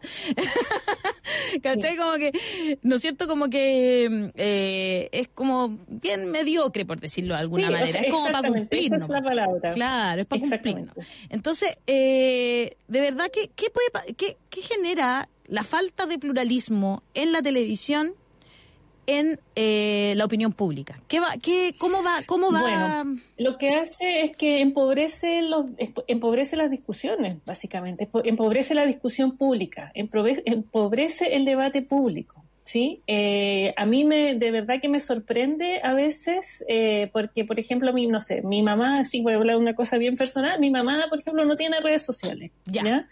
Entonces de repente me dice, hoy pasó esto en la televisión y yo le digo, ah, mamá, pero si en redes sociales se, se, explicó todo esto. me dice, ¿en serio? Pero eh, eso no lo vi en la tele. Y eso que mi mamá como que tiene una, distancia crítica para... Para analizar lo que están diciendo. O para cuestionarse, esto será cierto, no será cierto. Entonces, o sea, imagínate eso multiplicado por la cantidad de gente que además, insisto, desde el estallido social y con la pandemia, eh, ha aumentado el consumo de televisión, porque pues. la gente eh, pasa más tiempo en su casa, eh, entonces, claro, y, eso que se ve eh, se está empobrecido en términos de discusión, ya los mismos datos de Conecta Media, es decir, o la misma discusión en los programas de opinión y debate político, que, mm, no sé, pues a veces tienen a las cuatro panelistas del mismo, del mismo sector político, etcétera. Entonces, claro, es, deforma completamente eh, como la, relación con la realidad, con la diversidad de la realidad chilena, ¿ya? Porque eh, como que la, televisión nos transmite una imagen mucho más homogénea en términos políticos, en términos culturales, en términos étnicos, ¿sí? Eh, que la diversidad que tiene nuestra sociedad y de la diversidad de discusiones y de debates que circulan en la sociedad. Entonces, eso es grave porque, porque a, la, a la larga dificulta el diálogo, el diálogo a nivel social y parte del conflicto que arrastramos desde octubre tiene que ver con eso, de la imposibilidad de discutir en igualdad de condiciones. Claro. Sí, a mí me da la idea, bueno, que hay una hay una posible solución que usted misma planteó, que me parece muy, eh, me parece eh, alentadora, que es esto es una concesión, señores. Si no se hace bien la pega, se cambia la ley. Y habrá que discutir entonces un cambio de la ley que obligue a estos señores que tienen una concesión, o sea, no es de ustedes, sino que es concesión, a que hablan, a que abran su pluralismo, que sea haya exista más pluralismo informativo y, porque es deber del Estado asegurar eh, el, pluralismo. Por lo tanto, si ustedes no están haciendo a partir de esta em, de este estudio, del que, de lo que mm. usted menciona también, no sé, algo media, dice usted, y, Conecta media. y el que van a hacer también ah, eso, conecta media. Y además lo que van a hacer en agosto, eh, se le podrá después cambiar esa ley y obligar a que exista cierto pluralismo con sanciones, porque es lo único que le hace funcionar, eh, porque para que para que haya mayor información. O sea, lo que eh, la ley de información, mira, esto también lo nosotros lo conversamos hace un tiempo con Farideh Serán, yo que yo, yo que no soy de ese mundo del periodista, pero que he impresionado con lo que ella decía respecto de que en Francia y otros países el Estado financia medios independientes, entendiendo que tiene que haber eh, el pluralismo informativo, mm. por lo mm. tanto, en ese sentido, eh, o, obligas a los medios más eh, grandes, ¿no? Los, más, los que más son vistos, mm. a que haya pluralismo informativo y te basas en informes de utilización que dice que usted no está cumpliendo, financias más medio independientes, pero alguna fórmula tiene que haber para que haya más pluralismo informativo, ¿no? ¿Qué opina usted? Eh, mira, a ver, eh, digamos que lo terrible de esto es que esto ya está en la ley. Claro, porque aquí ustedes, dan, cuenta, dan cuenta de la ley aquí. Está, está la ley. Mira, eh, exactamente, la ley del CNTV, que es la ley que regula la televisión, tiene un artículo desde el año 1992 que dice que el CNTV debe establecer herramientas y procedimientos para asegurar el pluralismo informativo en programas de informa digamos, en, noticieros, programas de opinión y debate. ¿ya? Eh, esto estaba ahí hace 28 años. ¿ya? 28 años eh, ahí sin que nadie haga uso de esa ley. Exactamente. El año 2014 hubo un pequeño cambio en la ley de televisión, digamos, a partir del cambio de la televisión digital, se hizo una nueva ley y en esa ley lo que cambia es que se define mejor el pluralismo en la ley, ¿ya? Entonces, a partir del 2014, efectivamente ya no hay eh, razones ni argumentos para no entrar de lleno en este tema, ¿ya? Entonces, efectivamente, el CNTV ha hecho estudios, pero ha hecho estudios demasiado, eh, digamos, visto a, la, visto a los seis años, digamos, que llevamos en esto, han sido estudios demasiado eh, exploratorios del tema eh, para lo que se requiere. Claro, no, cuantifican, eh, yo los he leído también algunos. Exactamente. entonces, Kiara, le voy a pedir que sea un poco más específica. A ver. ¿Qué es lo que es estudio exploratorio versus lo que hicieron ustedes? ¿Eh? No, mójese, mójese. estudio exploratorio es, por ejemplo, preguntarle a los filósofos qué es pluralismo en la sociedad. Eh, y nos ponemos a teorizar sobre pluralismo y no y no llegamos a ninguna parte. Claro, claro. O a los cientistas políticos, que es el pluralismo. Pero eh, no entrar a medir, y además, insisto, que el, la ley es muy específica sobre el pluralismo informativo. ¿ya? Porque, porque la ley por, por eh, en su artículo primero dice el pluralismo es un deber, o sea, el correcto funcionamiento, que es para lo que está hecho el CNTV, que tiene que velar el CNTV está directamente relacionado con el pluralismo, ¿ya? Y luego, en el artículo 14 dice, el pluralismo informativo se tienen que crear herramientas y procedimientos para este tipo de programas, ¿ya? Entonces la ley es clarísima. ¿No está eh, haciendo la pega el CNTV? Eh, yo creo que no. De hecho, este, este estudio que nosotros estamos haciendo es precisamente para proponerle al CNTV un sistema que sea como el que nosotros estamos trabajando. Es decir, ¿Por qué usted que, voy, a, voy, a, apurarla más? No, es que yo la voy a apurar acá. Mire, yo no soy periodista, pero algo he aprendido de la Alejandra y de Mauricio. ¿Por qué usted cree que no lo están haciendo? Eh, buena pregunta. Eh, yo creo que sí, sí. Em, bueno, yo creo que eh, tenemos un organismo regulador que es muy eh, obsecuente con la industria básicamente. Y tiene las herramientas porque eh, también, quizás ahí también hay un tema, ¿no? Porque yo entiendo que el, CNTV no se mete como a investigar nada si es que no hay una denuncia de la opinión pública. No, no, no, no porque ellos pueden hacer O sea, deberían poder hacerlo. Podrían actuar por oficio. Ellos pueden hacer ellos pueden hacer todo este tipo de cosas, pero tiene, o sea, hay, digamos que para mí son problemas mucho más profundos y ya, digamos, entramos a otra discusión que es eh, cuáles la, como, digamos, como las características que tiene este organismo regulador comparados con otros organismos reguladores. ¿ya?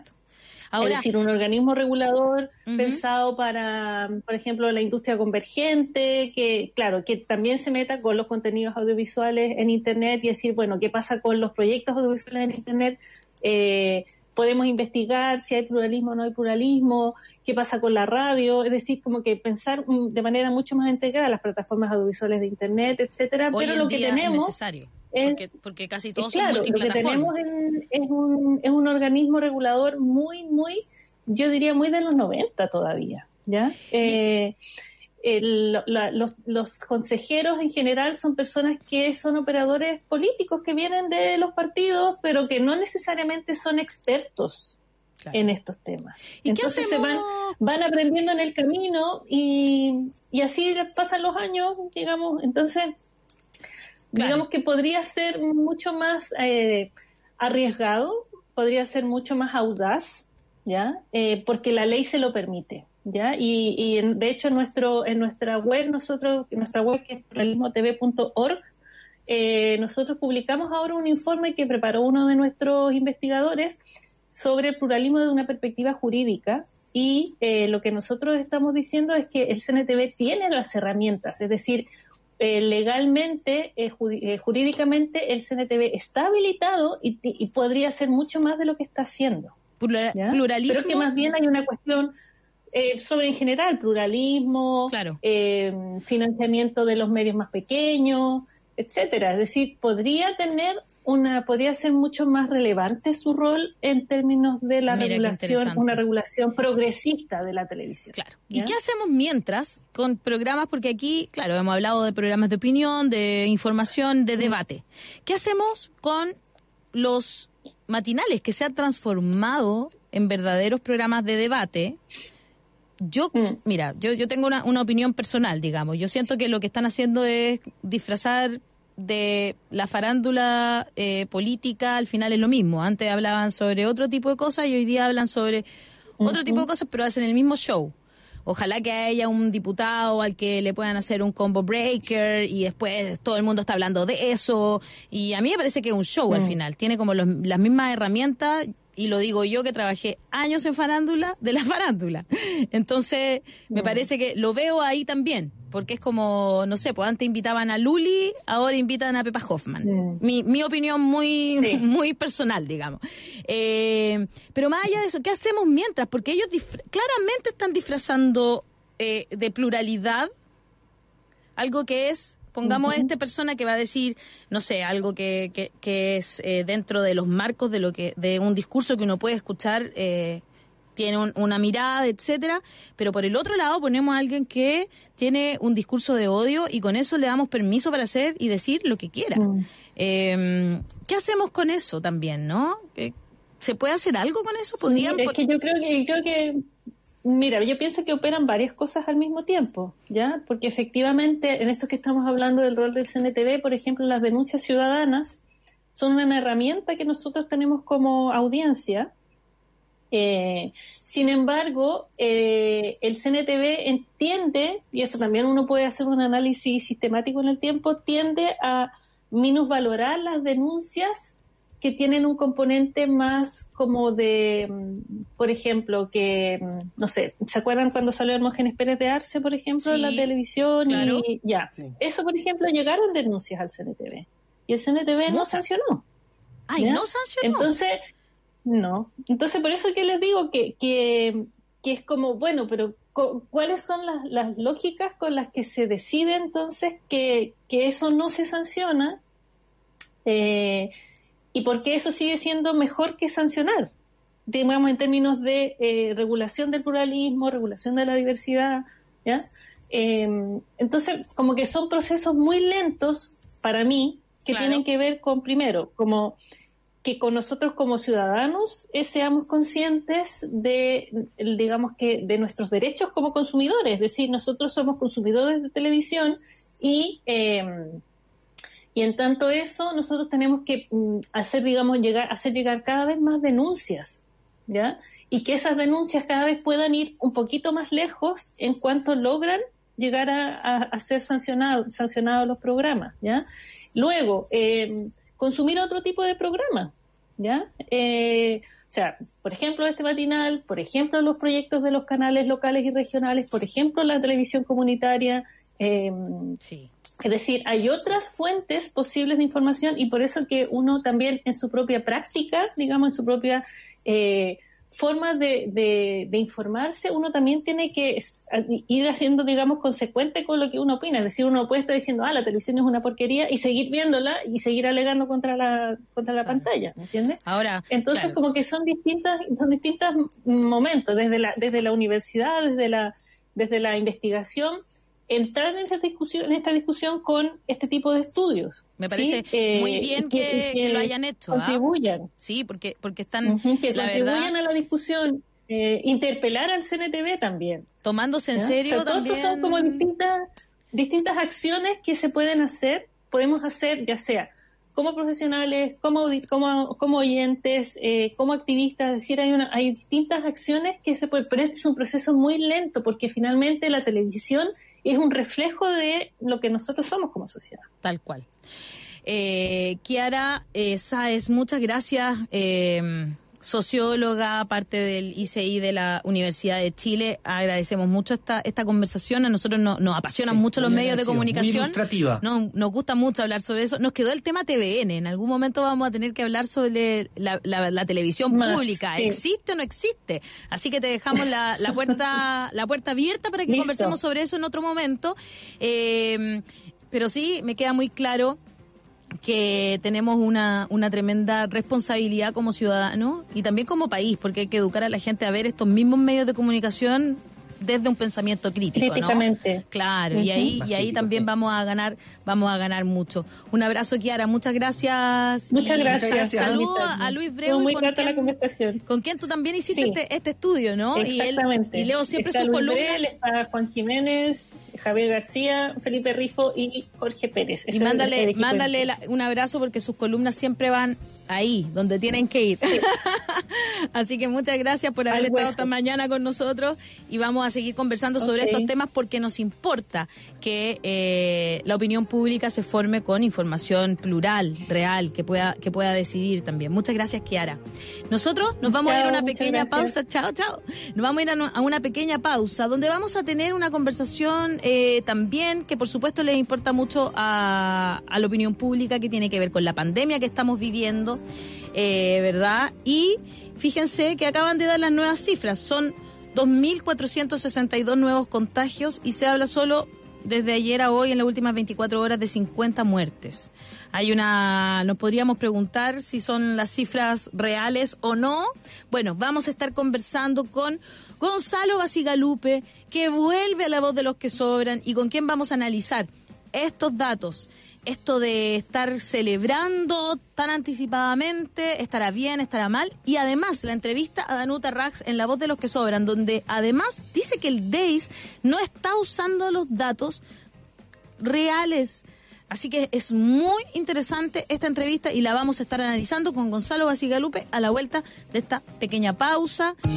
En televisión, en redes sociales nos vamos a pausa y aquí en la radio, por supuesto, nos vamos con la mejor música que suena aquí en la 94.5. Esto es Arráncame. We are the Grand.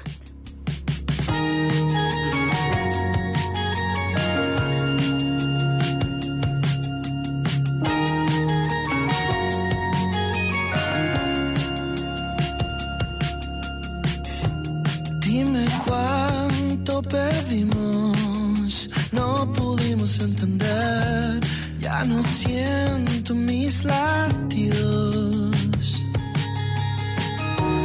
Nos dijimos adiós cuando todo comenzó. Parecía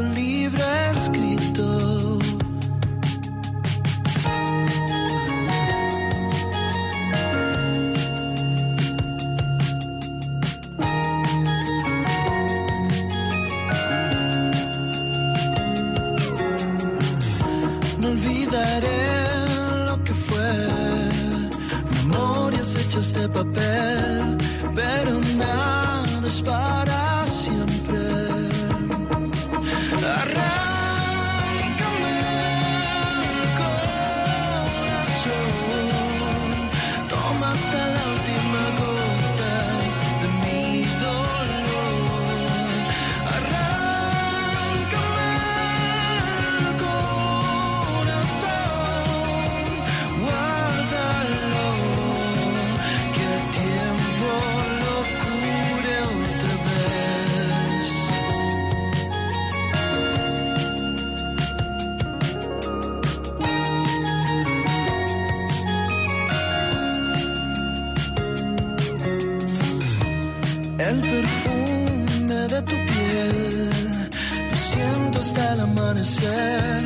duele como una espina. Y si es verdad que fui feliz, no me vuelvas a buscar, que sea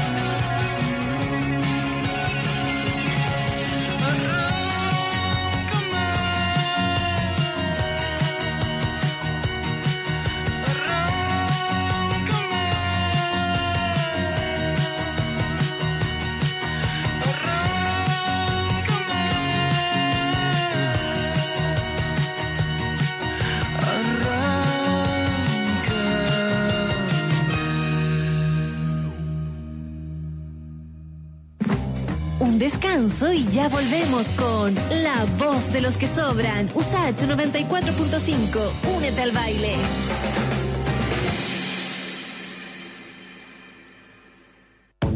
En USACH 94.5 te contamos cuáles son las medidas anunciadas por el Ministerio de Salud para enfrentar el coronavirus.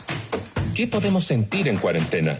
Los expertos en salud mental señalan que si bien el distanciamiento físico y las cuarentenas son medidas necesarias, estas no están exentas de algunas consecuencias que atentan contra nuestro bienestar. Por eso hay que tener en cuenta y considerar normales dentro de la situación algunas de estas emociones y buscar mecanismos para contrarrestarlas. Preocuparnos en exceso sobre la propia condición física, el trabajo y otros arreglos a futuro.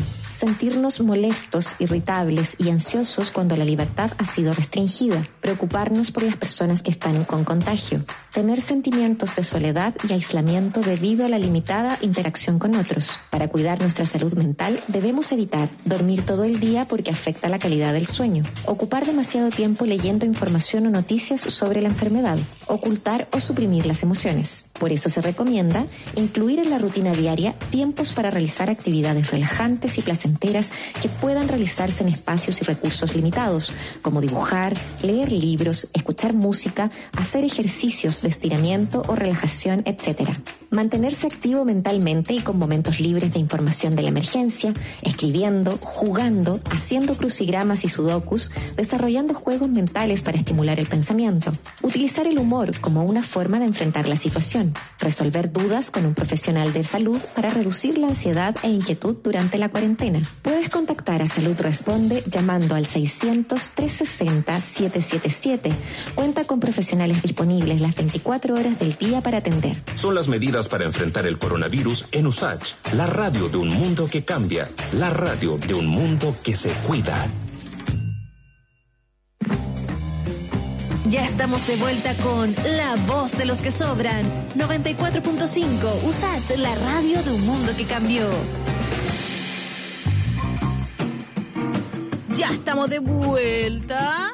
Eh, aquí en La Voz de los que Sobran. Y estaba viendo, a propósito de lo que estábamos conversando, Daniel, eh, según el senador Ravi- Ravindrat Quinteros, eh, sobre la AFP, hay un proyecto que ingresó hace unos días Sebastián Piñera para salvar con los dineros de la AFP a las grandes empresas de Chile. Fantástico, Estamos... fantástico. Las empresas pueden usar. Sí, había escuchado Ah, eso yo. Sí. Había escuchado algo de eso, pero pero no lo he visto eh, el proyecto. Pero lo dice el, el propio Ravindrat Quinteros, ya me parece que un... un- Que creo que es vicepresidente de la Cámara, ¿no? O sea, del. Senado. No, mira, no, Sí. no estoy segura. Pero sí eh, es senador, entonces es como. No creo que esté inventando un proyecto de ley. Encuentro que ya el colmo, o sea, sería el colmo que las empresas puedan usar. Que, bueno, que a todo esto sí lo usan. No, lo que pasa es los que grandes, puedan- los grandes grupos económicos lo han es- usado siempre, además. Sí, lo- el proyecto es que puedan invertir en, eh, en- en instrumentos diferentes y eso implicaría entonces una forma de salvataje. Perfecto. Eh, Oye, porque la inversión se ampliaría a eh, aquellas empresas que quieren salvar. eh, o sea, hoy día esas empresas no están calificadas para que la plata de la AFP ingrese a ellas y entonces eh, lo que estaría tratando de hacer eh, es que puedan ingresar esos dineros a esas platas que quieren, a esas empresas que quieren salvar. Ya hay un. ¿Entiendes, Sí, sí, sí, sí. Lo que pasa es que. No sé, yo encuentro que ya es como una burla. Es como. de- o sea, además Sí. que la gente está pidiendo sacar una parte y que lo puedan utilizar las grandes empresas, me parece ya.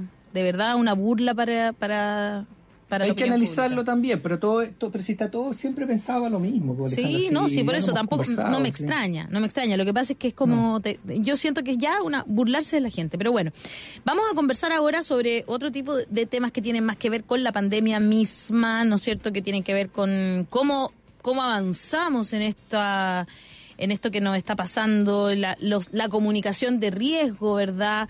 Desde, desde quienes están en, los puestos que tienen que comunicarnos, desde Arturo Zúñiga, Paula Daza, hasta el ministro París. ¿Cómo está resultando esto? ¿Hacia dónde tenemos que ir? Ayer hubo una reunión entre el ministro París y lo que se han llamado los 40 de la carta, entre quienes está Gonzalo Basigalupe, a quien le damos la bienvenida por segunda vez a la voz de los que sobran. Bienvenido, Gonzalo. Muchas gracias. ¿Cómo Quiere decir estás? que todavía estamos en pandemia. Exactamente, estamos en pandemia todavía y espero que, que nunca dejemos de escuchar a tantos científicos eh, tan importantes, por lo menos aquí en La Voz de los que sobran van a seguir teniendo siempre un espacio para conversar porque siempre es importante eh, analizar desde el punto de vista Te voy a científico. cobrar la palabra. Cóbremela nomás, porque sí, nos parece que sí, que es muy importante. Gonzalo, bienvenido. Eh, estaba yo, yo presenté mal la entrevista que nos dio Danuta Rax.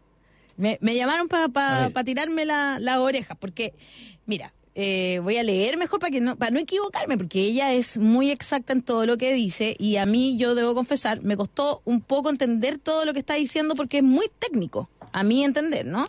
Entonces, ella dice eh, lo siguiente, me parece espantoso que las decisiones se estén tomando con bases de datos que son erróneas. No es, y yo en algún momento dije que era el DEIS, pero en realidad no es el DEIS el culpable de esto, sino eh, qué partes de la información que entrega el registro civil le pidieron al DEIS que utilizara para poder hacer estas vocerías diarias, ¿no es cierto? Eh, y ese es, es- ese es el tema final, como que dentro de, de- de lo que entrega el registro civil hay cuatro, cuatro, por decirlo, cuatro líneas, ¿no? En cada una de ellas el doctor certifica cierto tipo de cosas y la última línea no se está considerando. Y eso es lo que explica Danuta Rax hoy en, en La Voz de los que Sobran. Eh, dice lo siguiente, dice, la angustia es el sentimiento que embarga la fundadora del Departamento de Estadísticas e Información de la Salud, DEIS, y actual asesora técnica del Comité Nacional de Estadísticas Vitales, la doctora Danuta Rax.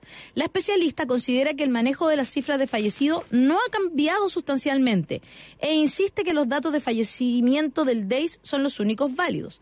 A su juicio, los certificados médicos de defunción omiten información respecto a la causa de muerte. Existe identificación equivocada de la comuna de residencia de los fallecidos y eso también me llamó la atención, como que se pone la comuna donde fallecieron, no la comuna donde vivían, que esa debería ser la verdadera eh, el verdadero dato, ¿no? Y también falta de experiencia en salud pública del equipo que está tomando las decisiones en el Ministerio de Salud. Gonzalo, tú tuviste ayer ya Wow. en esta reunión, sí, wow, esta reunión con el, el ministro París. ¿Estás de acuerdo con Danuta en alguno de sus comentarios?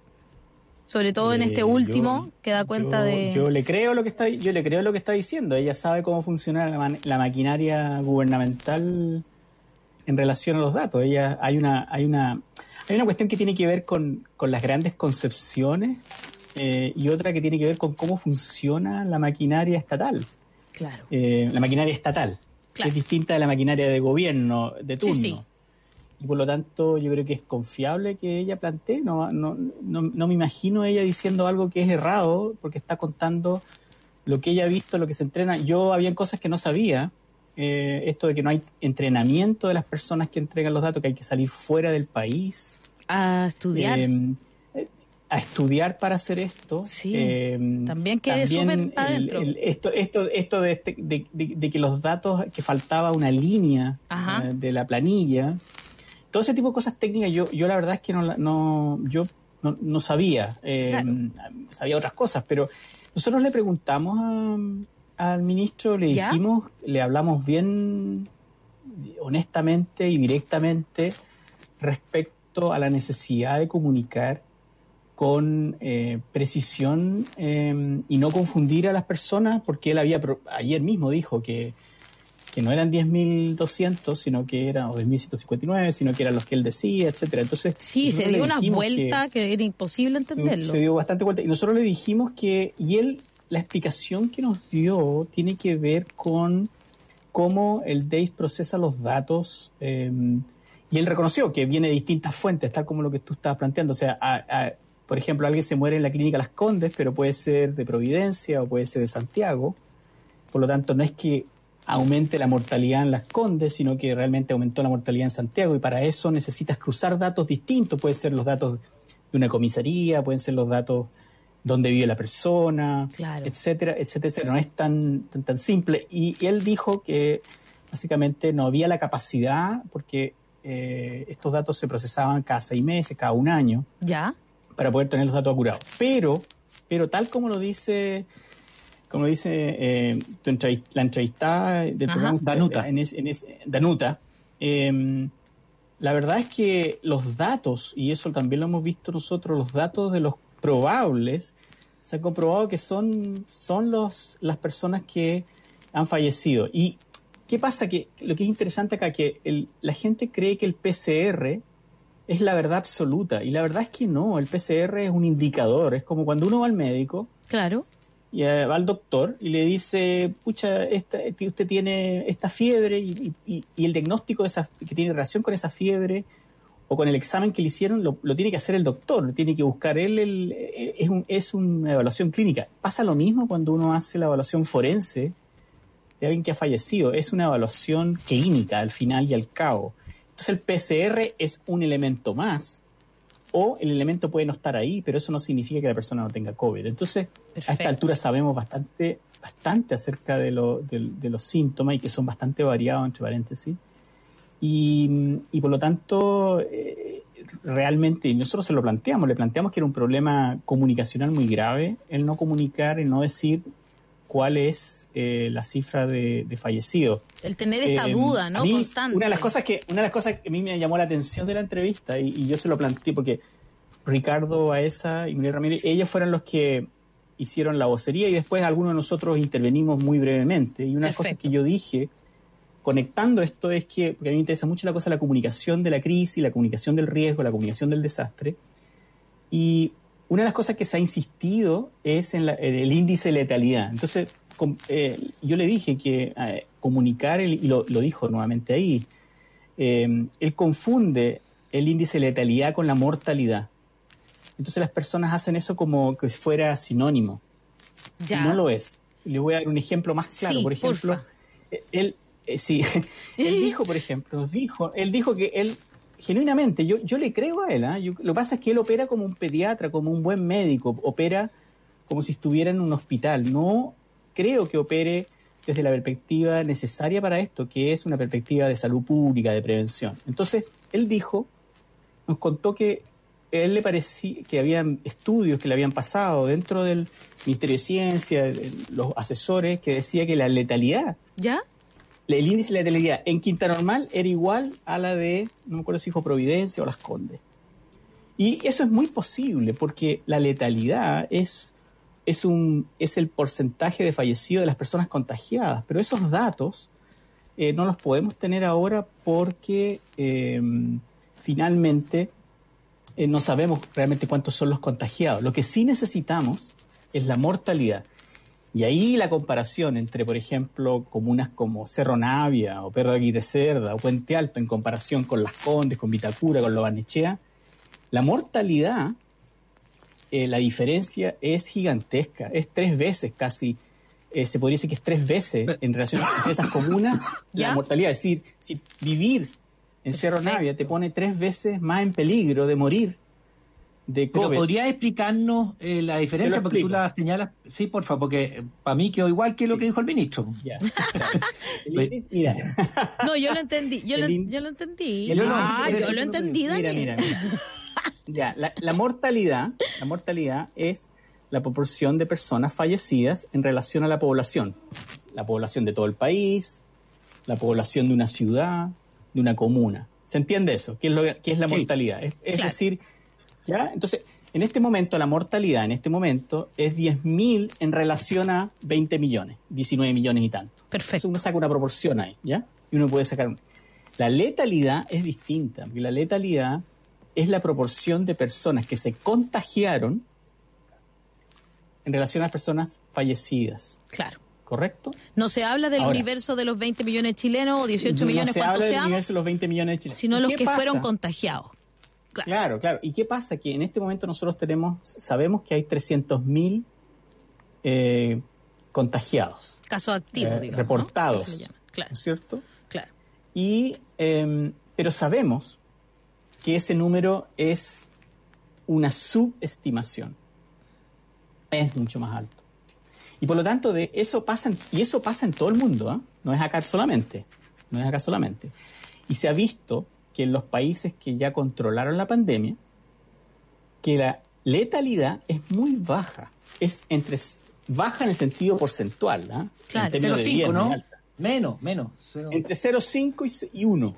Eso es lo que ya Entonces, controlaron. Incluso, incluso, incluso, y ayer Alejandra Matus lo decía en un programa, y con toda la razón, que la, la letalidad incluso en Chile en este momento es bastante alta, es como el 2 al 3%, es bastante alta. Pero al final, cuando sepamos cuántos son los contagiados, vamos a descubrir que la letalidad es mucho más baja.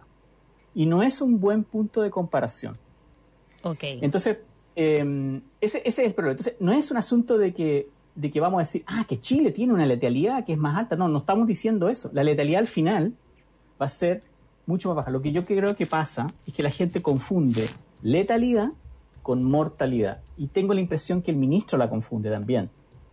Y que la gente en el gobierno la confunde. Y que en general la gente que te apoya al gobierno le gusta ese porcentaje. Es como, ¿no hoy día yo diría que vivimos en distintas burbujas comunicacionales, ¿no? Claro. Entonces yo creo solamente lo que confirma lo que yo pienso y lo otro no. De hecho, de hecho yo le diría al ministro, la letalidad es mucho más baja. Pero no sabemos. No sabemos y lo vamos a ver en el futuro. Es como no sabemos cuándo es el pic todavía.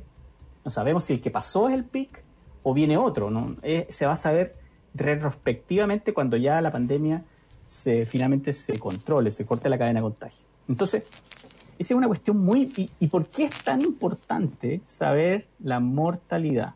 ¿no? Finalmente, que es la que podemos tener ahora. Claro. Porque sabemos más o menos la población, no sabemos exactamente, pero es como 19.4, 19. punto- casi 20 millones. Y sabemos cuántos son los fallecidos con bastante precisión, eh, a pesar de que es una foto del pasado, no sabemos hasta hoy día, pero sí sabemos de- que, que es en, en la, en la cifra de los 10.000 que, que, que se conversa. O sea, estamos hablando de Entonces- 10.000, claro. Y ahí es donde... 10.000 de 20 millones, ahí te dejo para hacer el cálculo de cuánto es eso.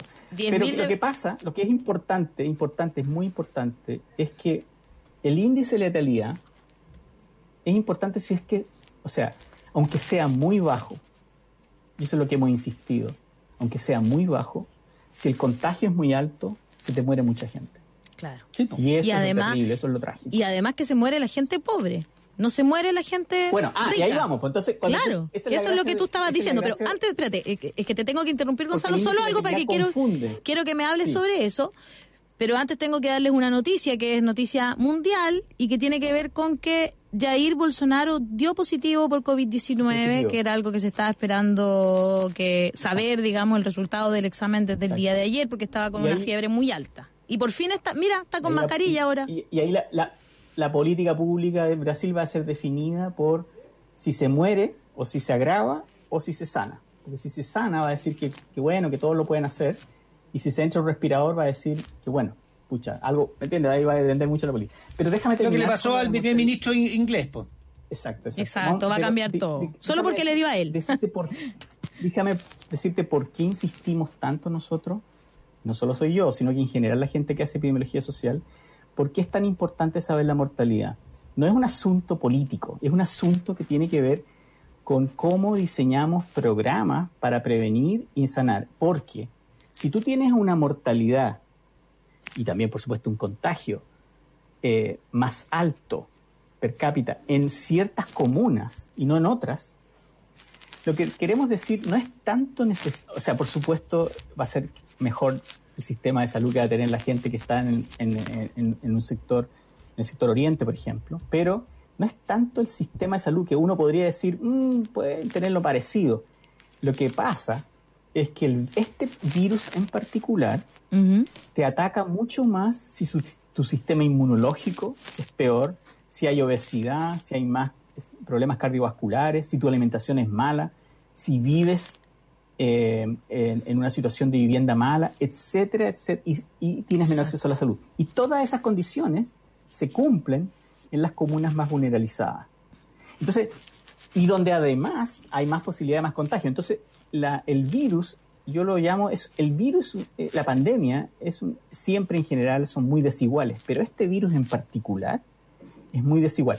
No solo en Chile, en, en Estados Unidos se mueren más los negros, los, Los latinos, latinos. inmigrantes. Claro. Inmigrantes. Yo que vi hoy, acabo de hacer un, tenemos un reporte que sacamos la semana pasada en la universidad ya sobre justamente eso. incluso en los mejores estados, los más igualitarios como Massachusetts, bueno, Nueva York, etcétera, los, la gente que se muere son fundamentalmente latinos y negros y donde hay más contagio además. Entonces, no tiene que ver con que seas latino o que seas negro. Claro, no una cosa racial, tiene que ver con la forma de, tiene que ver vivir, con el una cosa racismo social. Institucionalizado, el racismo Ah. institucionalizado en Estados Unidos, que es equivalente a nuestra desigualdad institucionalizada, porque este país tiene una desigualdad institucionalizada. O sea, toda la discusión estos últimos dos días de la clase media, eh, hay un artículo muy bueno en, en el New York Times sobre porque esto de la clase media, toda Latinoamérica así, en México, todos se creen clase media. Todo. En realidad, Desde el la presidente definición de clase media es que una crisis como esta no te debiera afectar. Eso es una clase media. Si, si- si tú sufriste con esto económicamente, es que no perteneces a la clase media. Entonces, el, el- el- pero entonces, vuelvo a insistir, eh, así como de Mar- eh, un famoso epidemiólogo inglés, Michael Marmot, él tiene toda la evidencia que muestra que la gradiente de la salud está estrictamente relacionada con dónde estás en términos de tu estatus en la sociedad. Y es, una, es lo que se llama una gradiente, la gradiente social. Perfecto. Esa gradiente nuestra es, no es una gradiente, es un abismo. Claro. Eh, Claro. Porque la, Eh, la- la diferencia es muy grande entre unos y otros. Entonces, Claro. el, el- eso, y, es, y, es- y lo que sucede es que el índice de letalidad, porque no es tan distinto en distintas áreas, etcétera, eh, esconde nuestra desigualdad. Es como el, es como el, el concepto de clase media, es como el concepto de PICS. Se esconde con eso toda otra realidad que hay que considerar. Y es muy importante porque nos va a afectar a todos, no solo a aquellos que no tienen privilegios. Los que tenemos privilegios también, porque el contagio va a andar circulando igual. No nos podemos aislar. Eh, puede que sí, que las comunas tengan más, hay una tremenda segregación. Lo mismo pasa en regiones y por eso a nosotros nos preocupa mucho las regiones. Y nos preocupan las regiones porque en el 40% aproximadamente de las comunas en Chile no hay contagio, no hay, perdón, no hay fallecido. ¿Ya? Entonces, en esos lugares es posible hacer algo para evitar que existan fallecidos. Eh, es posible todavía aislar el contagio completamente. Hay ¿Y otras qué, deberíamos como- hacer, Gonzalo? Porque, eh, a ver, ¿Qué deberíamos te, hacer? te quería pedir prim- Exacto. primero que si te puedes sacar un poquito del el, el micrófono de la ropa porque está haciendo roce. Ah. Eh, eso, ahí, Ahí. mismo. Eh, ¿qué- qué- hacia dónde deberíamos ir? Porque finalmente Ya. yo creo que eso es lo que nos angustia a muchos y muchas eh, chilenos y chilenas, como que sentimos de repente, al menos lo que, los que hemos visto esta mala comunicación, porque para mí es, ha sido muy deficiente desde el punto de vista de comunicacional, Exacto. ¿no es cierto? Todo lo que... lo- y eso, por supuesto que ataña a todo al final. Pero ¿qué, ¿qué hacemos? ¿Qué hacemos con, con esta fal- falta Nosotros- de... ¿qué de- ¿Hacia dónde deberíamos ir? Bueno, ¿Qué le plantearon ustedes ayer al ministro París y si Nos- lo, ¿Qué le los planteamos al- escuchó? al ministro? Claro. Bueno, nosotros, nosotros lo que le planteamos al ministro es que hay que transparentar la estrategia y el plan de acción que tiene el gobierno. Y nosotros proponemos un cambio de estrategia. El ministro dijo que no iba a haber cambio de estrategia, pero nosotros propusimos igual un cambio de Oh. estrategia que es cortar el contagio. No basta tratar, porque la estrategia ha sido hospitalaria, ha sido curativa, curar a los enfermos. Que siempre Chile siempre ha sido así, está ¿no? introduciendo Sí. no, ¿No? no, porque nosotros vacunamos mucho, Ah, nosotros mira, hacemos muchas cosas, hacemos pre- ha- hacemos, eh, prevención. prevención de, de- de- de embarazo temprano. Nosotros Sí. tenemos buenos, nosotros tenemos buenos eh, eh, índices de salud pública en, en cosas comparados. Nosotros tenemos la expectativa de vida que tiene Estados Unidos, etcétera. O sea, Claro. eh, en ese sentido estamos, que estábamos hecho bien. Perfecto. Hay cosas que hacemos bien en prevención. Ahora, ahora, no nos hace el mejor sistema de salud del planeta, pero hacemos cosas bien en salud pública. Claro. Pero bueno, entonces, volviendo a tu pregunta, o sea, hay que transparentar esta estrategia y decir, bueno, ¿qué es lo que quiere lograr el gobierno? Y claramente no, han, no se han comprometido a cortar la cadena de contagio. Entonces, ¿qué significa eso, por ejemplo? Si pongamos que fuera a cortar la cadena de contagio, si bien en general te voy a dar los puntos generales y después te puedo decir algunas cosas específicas. Una sería que ahora tuviéramos un foco en las regiones con cuarentenas preventivas. No debieran haber muertos donde ahora no hay muertos. Perfecto. Es una cuestión muy clara. Tenemos que además prepararnos muy bien para las futuras olas, que no nos pase lo que está pasando en Estados Unidos. O sea, efectivamente, como dice mi colega Ricardo Baeza, como lo dice Rafael, pero, hay una, una, una, una estabilización, una meseta PIC, por así decirlo, que ha ido a- tendiendo, tendiendo a la baja. Claro. Lo otro es que se necesita un acento en lo social. Es una, porque esto no es solamente una crisis sanitaria. Necesitamos pensar en los derechos de las personas. Necesitamos pensar en las comunidades indígenas que necesitan en ellas mismas poder negociar cómo van a regular el contagio en sus territorios y entonces de alguna manera apoyarlas en su autogobierno. Necesitamos además pensar en términos de qué está pasando con las mujeres en cuarentena y los niños en cuarentena, porque hay mucha violencia familiar, hay mucho abuso sexual, hay mucho abuso físico, y eso, y de hecho epidemiológicamente han aumentado los asesinatos en este periodo.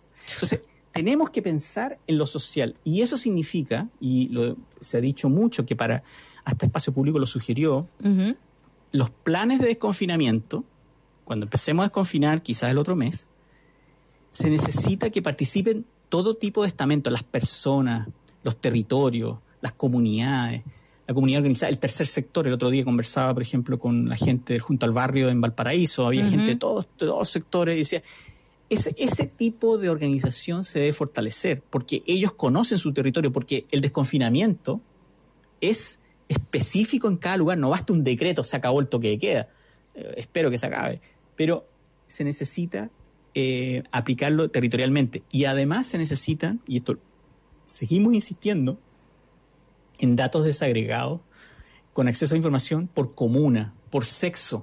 Necesitamos saber qué está pasando, a quién está afectando más, cómo lo está afectando más. Necesitamos mucha más eh, información acerca de los test y, por supuesto, necesitamos eh, implementar la cuestión de la trazabilidad con, con datos al respecto. De hecho, mira, nosotros dijimos... Se, puede, no es que ya se haya perdido, porque uno tiene la impresión de que ya se perdió la trazabilidad, como que no hay manera de saber quién te contagió, cómo te contagió, como que eso es, al menos a ojos de quienes no somos científicos, nos parece como casi imposible. Es como, claro. exacto, pero por ejemplo, de hecho, en, las regiones hay mucho menos test. Eso lo reconoce el mismo ministro. ¿eh? No tuvimos que convencerlo de eso. eso, fue una de las cosas que él la tenía clara, digamos. Él, él la tenía súper clara que, que no se ha hecho bien el trabajo de trazabilidad todavía y no se ha hecho la cantidad de test necesario. Bueno, no sé, no hay test masivos todavía. Para poder hacer buena trazabilidad necesitas más. De hecho, hay estudios, hay un estudio que se publica, está en publicación ahora que dice que a veces más que eh, que tengas un buen test es que hagas test masivos. O sea, es la masividad del, del testeo la que a veces puede importar más. Entonces, ¿qué pasa? Que necesitas para eso, ¿por qué es importante la trazabilidad aún en lugares como el nuestro donde, donde estamos sobrepasados? Porque la vas a tener que tener en el futuro para poder controlar los brotes, para que no tengamos una segunda ola, para que no nos afecte una segunda ola más grande como lo que pasa en Estados Unidos ahora, para que no nos pase lo de 1918. Aquí no se puede decir, no lo veíamos venir. ¿Mm? La evidencia es clara al respecto y, y, no basta competir, hay que aprender de otros países que están que soltaron y que ahora están infectados por una y que lo han hecho mal. Hay otros países que lo han hecho bien continuamente. ¿eh? Sí. Entonces tenemos que aprender de ambos. Y eso significa mejorar la logística de las muestras, hay que capacitar a los trazadores y hay que incorporar una tecnología que sea buena. la subsecretaria DASA ha prometido ya por seis semanas eh, esta cuestión de la plataforma, todavía no se implementa. Mm. Tiene que hacerse las licencias médicas. O sea, no puede ser que las personas le hagan el test y siga trabajando. Se le tiene que estar licencia médica cuando es probable que tengan COVID. Eh, mientras esperan por el resultado. Eso va a ayudar a la prevención. Eh, Y eso aunque sea en un lugar donde hay mucho contagio. Y ahí se necesita fiscalizar con perspectiva de, derecho. Insisto en eso. O sea, no Exacto. tienes que realmente a proteger a las personas. Porque hasta ahora todo es punitivo. O sea, eh, por ejemplo, nos mandaban recién una, una nota de ayer de, de un noticiero que dice, encontraron, no sé, a 12 personas con, con, con eh, eh, ¿cómo se llaman esto? Eh, como permisos falsos, y se llevan a esas personas, cuando el que le había sacado los permisos falsos era el jefe, ¿no? 10 detenidos por trabajar sin permiso en obra. O sea, sí, es como usar la droga, pero no detener al traficador. Exacto. O sea, te lleva a todos los que están consumiendo en la esquina, pero el que les vendió la droga no te importa. Es como eso, yo tengo una pregunta, yo tengo una pregunta además que dice relación con lo que tú nos has mostrado. Pucha que es harto. O sea, tú, tú lo que tú nos has dicho que hay que hacer esto, esto, otro, esto, esto, más allá. Uno tiende a interpretar que el ministro por lo menos se reúne con usted en una gran conferencia o no sé, 20 Y nos prometió una segunda, una segunda reunión además. Mira. Esa segunda, son esas reuniones. Yo, Mañalich ni siquiera hacía esas reuniones. O sea, Mañalich eh, se miraba el ombligo todo el santo día y, y- y- y se equivocó, su cayó como de castillo de naipe. Y bueno, hay que colgarlo en la plaza. Eh, pero, pero, pero lo que tú has señalado, por lo que yo interpreto, es mucho lo que falta. Pero muchísimo. No, no, no estamos hablando. Sí. O sea, todo lo que tú has dicho. Y, y, y eso podemos hacerlo, hay voluntad de hacerlo, porque sabes que esto, bueno, voy a poner un componente político, pero yo no he visto nunca buenas intenciones de parte de la autoridad sanitaria de hacer todo lo que tú has dicho, que son lo que han dicho los expertos, no los científicos. Sí, sí, no somos los únicos que que- proponemos estas cosas. No. No, sí sé, lo sé, eh, eh, pero, pero estas cosas que tú has propuesto y que nos has dicho y que lo has conversado con el ministro, a mí me da la idea que quédense contentos con la reunión porque no voy a cambiar la estrategia, quédense contentos con la reunión porque no voy a, cuando haya que desconfin- desconfinar, no voy a hablar con los territorios, no voy a seguir entregando datos desagregados a comunas porque no lo he hecho en tres meses, porque uno de los problemas que tuvo Millennium, ¿no? este, instituto que se salió fue porque le entregaban mala información, una de las quejas de la presidenta del Colegio Médico fue por la información de- que no la entregaban bien. Entonces, no se ha hecho, no, no se ha seguido transparentando y llevamos cuánto, de marzo hasta ahora no se transparenta. No, o sea, yo no sé por qué siguen reuniéndose ustedes con él, digamos, eh, y te lo digo honestamente, porque en el fondo, al final es decir, ¿sabes qué? Quédate tú con tu Bueno, esta fue la primera reunión. Esta fue la primera reunión, ¿ah? Porque nos Estamos en- costó- estamos- no, esta- marzo, abril, que es- mayo. ¿Cómo es posible que recién lo escuchen? esta Yo no carta, entiendo. esta carta, esta carta salió el día después de la columna que yo hice en, en la segunda, que creó tanta cosa. Nosotros estuvimos juntos alrededor de esa época. Sí. Todavía estaba Sí. Manalich. Yo Sí. fui de los que dije, se tiene que ir Manalich, lo dije aquí en este programa Sí, sí. además. Em, pero em, es- eh, la carta no, no había una respuesta oficial y esta fue una finalmente una respuesta. Él se comprometió públicamente, hay que reconocerlo. Yo hay gente que pregunta por qué le da las gracias al ministro. Bueno, nos recibió, nos recibió es y algo, conversó con nosotros. Nosotros nosotros fuimos súper asertivos con él y honestos. No no no no fue un fuimos por supuesto eh, diplomáticos, pero eh, él nos escuchó, nos dio el tiempo, nos dio todo el tiempo que prometió. Eh, hubieron un par de cancelaciones porque, bueno, el ministro está ocupado. Nos prometió él, de su propio, de su propio, propia voluntad, no- nos dijo que, eh, que nos quería reunir una segunda vez y además nos ofreció tener reuniones con Araos para conversar todo esto de los datos que estábamos hablando antes, cómo se manejaban los datos, porque él dijo que eh, a él, él fue muy interesante, él dijo que fue enriquecedor ver otras visiones eh, cuando escuchó a, a- a Muriel y a Ricardo, eh, que dijo son diferentes, y él dijo, y, y- y la verdad me dijo, él dijo algo así como que hemos ido, entre comillas, eh, transparentando, pero en realidad un poco más, como que de alguna manera eh, yo creo que él reconoce que hay datos que no se transparentan, que de alguna manera en las reuniones se conversa con datos que no todos tenemos accesos, ¿no? Y eso es preocupante porque los datos deberían Muy. ser completamente transparentes, o sea, deberíamos a estas alturas tener los datos. Nosotros le enfatizamos mucho que esto no era un hacer gallitos, digamos, no, no, esto, esto es realmente porque queremos que podamos ayudar a salvar vidas. Ahora, tu pregunta, obviamente es político, pero a mí me preocupa más que, más que la intención del ministro, que yo, yo la verdad no, no dudo de la intención del ministro que esto se resuelva. No, no, no tengo ninguna duda. Pero el, la estrategia del ministro París no es distinta de la estrategia del ministro Manalich. Son estilos comunicacionales distintos que hay que reconocer y son maneras de mirar la salud distinta. El, ministro Manalich venía de una cuestión más hospitalaria, clínica, administrativa, política ya, y el ministro Manalich pienso que viene de una perspectiva que es más, que tiene que ver con su formación como pediatra, como una persona que de alguna manera quiere entender lo que está pasando en ese contexto, pero, pero su perspectiva no necesariamente está enfatizando la parte preventiva, que es cortar el contagio, que es lo que nosotros estamos, eh, nuestro grupo en particular, porque hay muchos grupos, hay muchos énfasis distintos, es lo que nosotros queremos enfatizar. Nosotros pensamos que sin cambiar la estrategia vamos a continuar con contagios por mucho tiempo. con una acumulación de contagio y de muertes que es innecesaria, aparte de ser poco ética y yo encuentro muy destructiva para el país. O sea, como decía Matus ayer, nosotros ya tenemos el número de fallecidos acumulado de los, del terremoto del 85, del terremoto del 2010, del terremoto de 1960. Y, y si no nos, si no nos, si no nos preparamos, y, además las primeras oladas de las, de las gripes, de la, de la influencia de 1918 y 1957, que duraron mucho tiempo. La 1957 terminó en el año 60. Pero la primera olada mató menos gente que la que tenemos ahora. Entonces yo creo que ese y eso se va a resolver no porque tengamos más respiradores. Yo yo nosotros le reconocimos al ministro que una de las cosas que se hizo efectivamente fue aumentar la infraestructura hospitalaria. Nadie nadie lo niega. Ahora no sé cómo lo vamos a hacer después en el futuro con eso, pero nadie, nadie puede negar, se reasignaron muchas camas, que es problemático porque hay pacientes de otras enfermedades que no necesariamente van a tener ahora cama.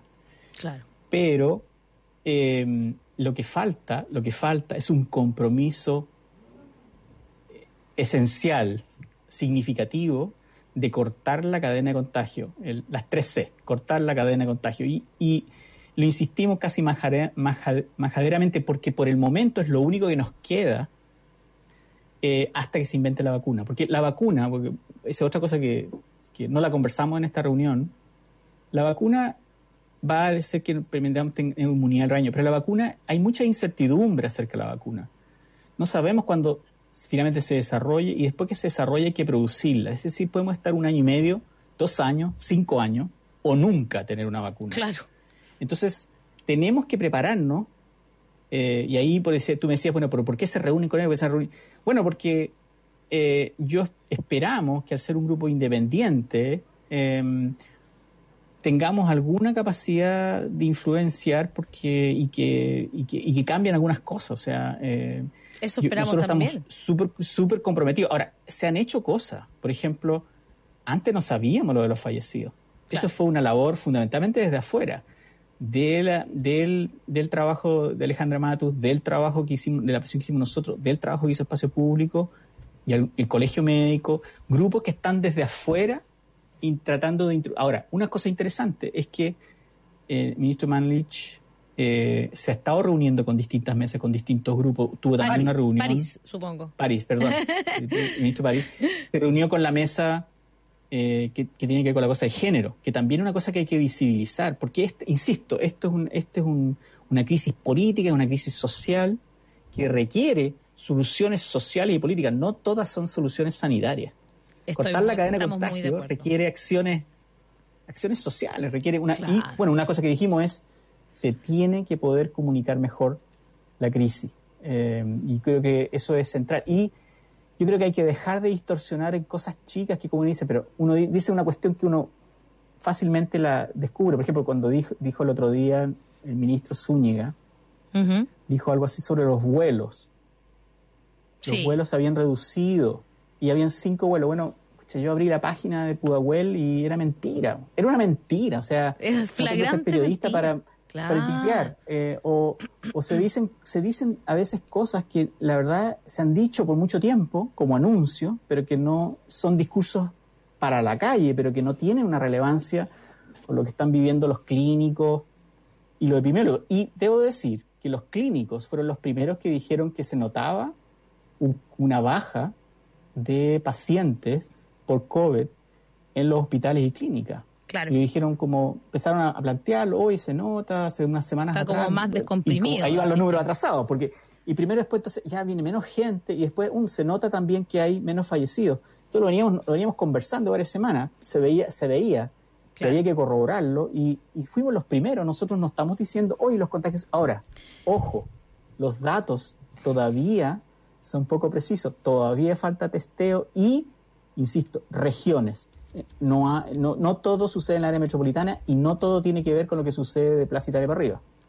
Muy cierto. Gonzalo Basigalupe, muchas gracias por haber conversado hoy día con nosotros. A propósito de lo que tú estabas diciendo, que este es un tema social, eh, nos vamos a ir bien rápido porque tenemos a trabajadores de Starbucks que van a contar justamente van a hablar de esto, de la parte social Sí, de la pandemia y cómo se trata o no se trata, más bien, ¿no es cierto?, en, en el mundo laboral.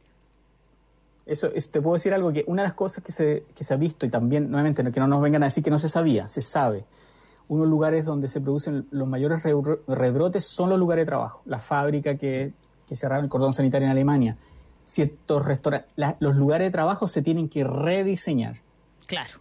Porque son los primeros lugares en donde van a haber rebrotes, porque probablemente las escuelas y esas cosas van a abrir mucho más tarde, cuando empiecen a abrir, etcétera. Pero en lugares de Pero trabajo ahí se necesita un plan, porque no podemos dejarlo al azar. No se le puede dejar al empleador que diseñe esta cuestión. Nuevamente cometeríamos los mismos errores. Todos esos planes hay que hacerlo. Todo Claro. está, por, está por hacer. ¿Mm? Muchas Gracias Gonzalo. invitarme. Un abrazo y nos estamos. sí, vamos, vamos a seguir invitándote porque siempre es un agrado escucharte. Gracias un abrazo, que esté muy bien. Gonzalo Basigalupe, que estaba aquí en La Voz de los que Sobran. Y nos vamos rápidamente con Amanda Mutizábal y Andrés Giordano, que son voceros de Starbucks. Chiquillos, nos quedan pocos minutos, pero no queremos irnos sin escucharlos. Eh, bienvenidos ambos a La Voz de los que Sobran. Entendemos que tienen ahí bueno, ha pasado mucho desde la última vez que hablamos contigo, Andrés, eh, y Starbucks apareció públicamente. Eh, claro, Tienen ten- novedades, tenemos Andrés. novedades. Vamos, vamos de frente, vamos al tiro a eso, al grano, para que podamos. Sí, tenemos, avanzar. tenemos algunas novedades. Bueno, muchas gracias Daniel Ale por la invitación nuevamente. Eh, a ver, hemos tenido una, una larga pugna de la última vez que hablamos. Lamentablemente, eh, yo diría, nos han dado las cosas de la manera que el sindicato intentó que se dieran con la empresa. Lo, lo, decíamos en el programa pasado, a través de un diálogo eh, que permitiera salidas un poco más fructíferas y menos conflictivas, pero lamentablemente la empresa ha estado cerrada a todas las posibilidades. Eh, lo que, como dijimos la vez pasada, responde también a una política quizá eh, de carácter multinacional. No, no, no es Claro. muy dada a dialogar, le gusta más una administración bien autoritaria como a la mayoría de las empresas en realidad. Eh, y su experiencia sindical es baja, así que en realidad tenemos esa lamentable característica. Eh, y hemos puesto varias causas judiciales. Eh, entre esas estamos denunciando la ilegalidad de la, de la suspensión que se nos aplicó a nosotros, que no hubo un acuerdo, que no hubo en el fondo mediación con la organización sindical, que es algo que estaba expresamente señalado, eh, pero yo creo que lo más, eh, digamos, la victoria más eh, importante, a pesar de que todos estos procesos judiciales están recién en marcha, tiene que ver justamente con las mamás y se da en medio de esta discusión del postnatal de emergencia y esta otra contrapropuesta de licencia eh, postnatal preventiva y, y cuando estamos tratando de enfocarnos en los que más hemos resultado afectados y quienes más han resultado afectados también en el sentido familiar, ¿no? Los pequeños que tienen que se ven forzados a ver a sus madres o a sus padres teniendo que exponerse en empleos que no son de primera necesidad eh, y en eso recordar que Starbucks sigue abierto, tiene más de 84 locales abiertos a pesar de que no es particularmente una empresa que, que, que distribuye elementos de primera necesidad. Claro. Eh, aún así, lo que tuvimos es una, una, una fuerte victoria eh, a pito de un recurso de protección que se interpuso en abril de este año eh, para proteger de esta suspensión ilegal a 16 embarazadas o madres, tanto aforadas como no aforadas. Eh, y ahí tuvimos una situación bien compleja porque se acogió una orden de no innovar. Ahí eh. Daniel puede explicar más lo que esto significa, pero eh, básicamente lo que, lo que instruyó la Corte de Apelaciones fue que se dejara sin efecto la suspensión, pero lo hizo bajo un criterio de una petición que lo que buscaba era resguardar remuneraciones y resguardar la integridad, ¿no? la salud de estas mamás. Entonces, ahí ocurre lo curioso, que para nosotros es una represalia y una actitud del todo descriteriada por parte de la empresa, que es que ellos dicen, bueno, entonces si se deja sin efecto la suspensión, convocamos a estas mamás a trabajar. Y lo que hizo fue convocar a las madres que no tenían fuero, eh, es decir, que tenían hijos con en salacuna, pero no ya tenían más de un año, 84 días, las convoca, las obliga a ir a trabajar, o si no, les dice, les vamos a descontar las remuneraciones o incluso podríamos tomar sanciones. Eso es lo primero que les indica. Y resulta que evidentemente de- es del todo negligente pensar que alguien que no tiene con quién dejar a su hijo menor de dos años, y que incluso pensándolo objetivamente, dos años tampoco es una edad como para que un tío se cuide solo. Claro. Eh, entonces, la- las obliga a trabajar, lo que nos obligó a poner una segunda demanda de tutela, eh, vulneración de derechos fundamentales, y esa demanda arrojó ya una medida precautoria en la que obligan a Starbucks a otorgarles permiso con goce de remuneraciones, al menos a las mamás que tienen este permiso, que tienen, perdón, derecho a sala cuna. Entonces estamos como bastante contentos por esta primera etapa y esperamos que en lo judicial avancemos, no solo para resolver el tema maternal más de fondo y sentar algún precedente para otras madres, eh, y por qué no decirlo también padres, porque en realidad no hay que por qué pensar que eh, la crianza está tiene que recaer solo en la mujer, sino que acá estamos tratando de enfocarnos también con un criterio eh, igualitario de parentalidad más amplio, ¿no? Claro, con responsabilidad parental que se le llama. Esperamos, Andrés, me gustaría escuchar a Amanda porque nos queda un minuto, Amanda. Me gustaría escucharte a ti decir qué sientes como trabajadora haber logrado al menos este pequeño triunfo. Eh, hola Ale, hola Daniel, mucho gusto y gracias por la invitación principalmente. Eh, yo creo que esto refleja un gran logro solo para las madres trabajadoras, para las mujeres trabajadoras dentro de esa, ya que esto pone por delante el derecho de la maternidad antes, o sea, frente a las ganancias de una empresa. Aquí eh, la visa es de que ninguna ganancia monetaria ni ningún tipo de, por parte del empresariado puede estar por, por delante de, lo que son las mujeres y las trabajadoras. Y los niños y niñas, ¿no? Eh, Porque ellos también tienen derecho a estar con sus madres, claro.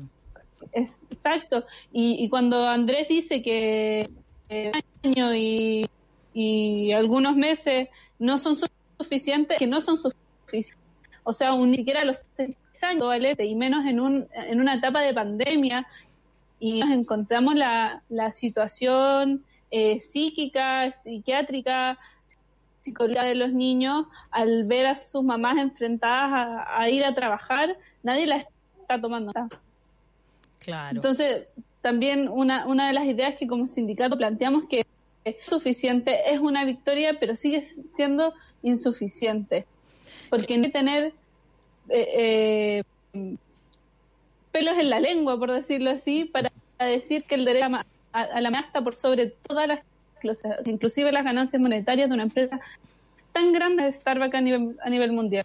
Llama la atención que Starbucks tenga estas prácticas, no sé si a ti te llama la atención, Daniel, una empresa tan grande. O sea, no pueden soportar... Pero además que, que también me llama la atención de que 84 locales estén abiertos. Yo no sé si café es de primera necesidad o un par de sanguchitos que hay por ahí, no, no, no lo creo. Entonces también hay una, hay, hay, un, hay una, una desidia de la autoridad en decir por qué Starbucks está abierto, aunque sea con delivery. Bueno, si está abierta la vinoteca. sea con estos autos, porque Andrés la otra vez no, Andrés nos, explicaba que tenía abierto esto de que ponías el auto y te entregan las cosas y el delivery. Eso es lo que tenían abierto, no los locales. Pero eso para mí no es primera necesidad, también es un problema de autoridad. Yo lo felicito por estos logros. Eh, eh, me gusta mucho que, que, que, ustedes hayan logrado esto porque en el fondo también es un, eh, un, aliciente para el resto de los trabajadores y que la autoridad se haga cargo de este tipo de cosas. la, autoridad se hace la loca, no que reclamen. Oye, tengo 30 eh, segundos para cerrar el programa entre los cuatro. Pero entiendo además que ustedes tienen una novedad porque este sindicato va a ampliarse o, o todavía eso no, no está seguro. Sí, sí, es una, una papita de información, una papita caliente que de hecho, precisamente por lo que ustedes están mencionando, que la autoridad no se hace cargo eh, y que hay un diseño de políticas públicas que realmente en realidad no pone en el centro eh, a las personas y básicamente ha trasladado los costos de la crisis a los más vulnerables y particularmente a trabajadores y trabajadoras. Entonces, estamos en forja de un frente sindical, una primera línea sindical que esperamos pueda ser eh, verdaderamente, digamos, una barrera de contención a este tipo de políticas públicas y a partir precisamente de los sindicatos de empresas que hemos sido vulnerados de alguna otra manera y particularmente quienes hemos sido suspendidos, suspendidos y suspendidas. Estamos trabajando con Ripley, estamos trabajando con ITES, con el retail en general y un montón de empresas que además son de carácter grande, que tienen negocios multinacionales y que sin embargo se han acogido a esta ley que originalmente, hay que recordar, se había anunciado como una ley pro pyme. Así que esperamos que ese, esa unidad de organizaciones sirva precisamente para empezar a, también eh, ponerle rostro a estas políticas que son precarizadoras y hay sectores y ministerios como la ministra del Trabajo que, que las defienden, ¿no? Oye, un millón de gracias, chiquillos, por al menos poder visibilizar este pequeño triunfo que le da también algo de esperanza a otros trabajadores y qué bueno que se unan porque la unión hace la fuerza al final. Así que la verdad es que los felicito por esto y por no dejarse estar, digamos, ¿no? Que, es lo que, lo que durante tanto tiempo no dejarse Starbucks. no dejarse Starbucks. Andrés, Amanda, muchas bien, gracias muchas por estar esta mañana con nosotros. Daniel Stingo, nos encontramos mañana a las 10 de la mañana. Un abrazo muy grande abrazo, para vemos. todos. Nos vamos en redes sociales y en la televisión. Acá por la radio nos quedamos con música en la no- 94.5 FM. Que estén muy bien. Nos vamos con Madonna. Oh, yes. Oh. Like a virgin. Chao, chao.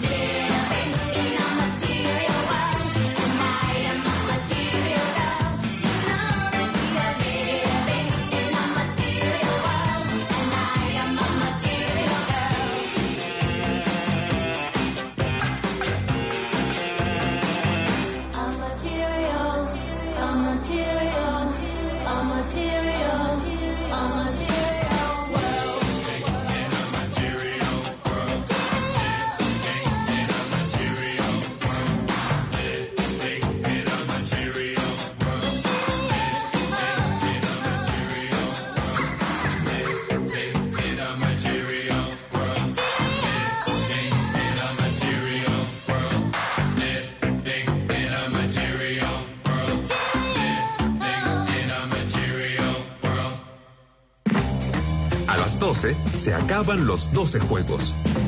Esto fue La Voz de los que Sobran, un espacio de análisis e información donde la opinión incómoda tiene cabida. Únete al baile, de lunes a viernes de 10 a 12 del día. Siempre en USAH 94.5, la radio de un mundo que cambia. Las opiniones vertidas en este programa son de exclusiva responsabilidad de quienes las emiten y no representan necesariamente el pensamiento de Radio USAT.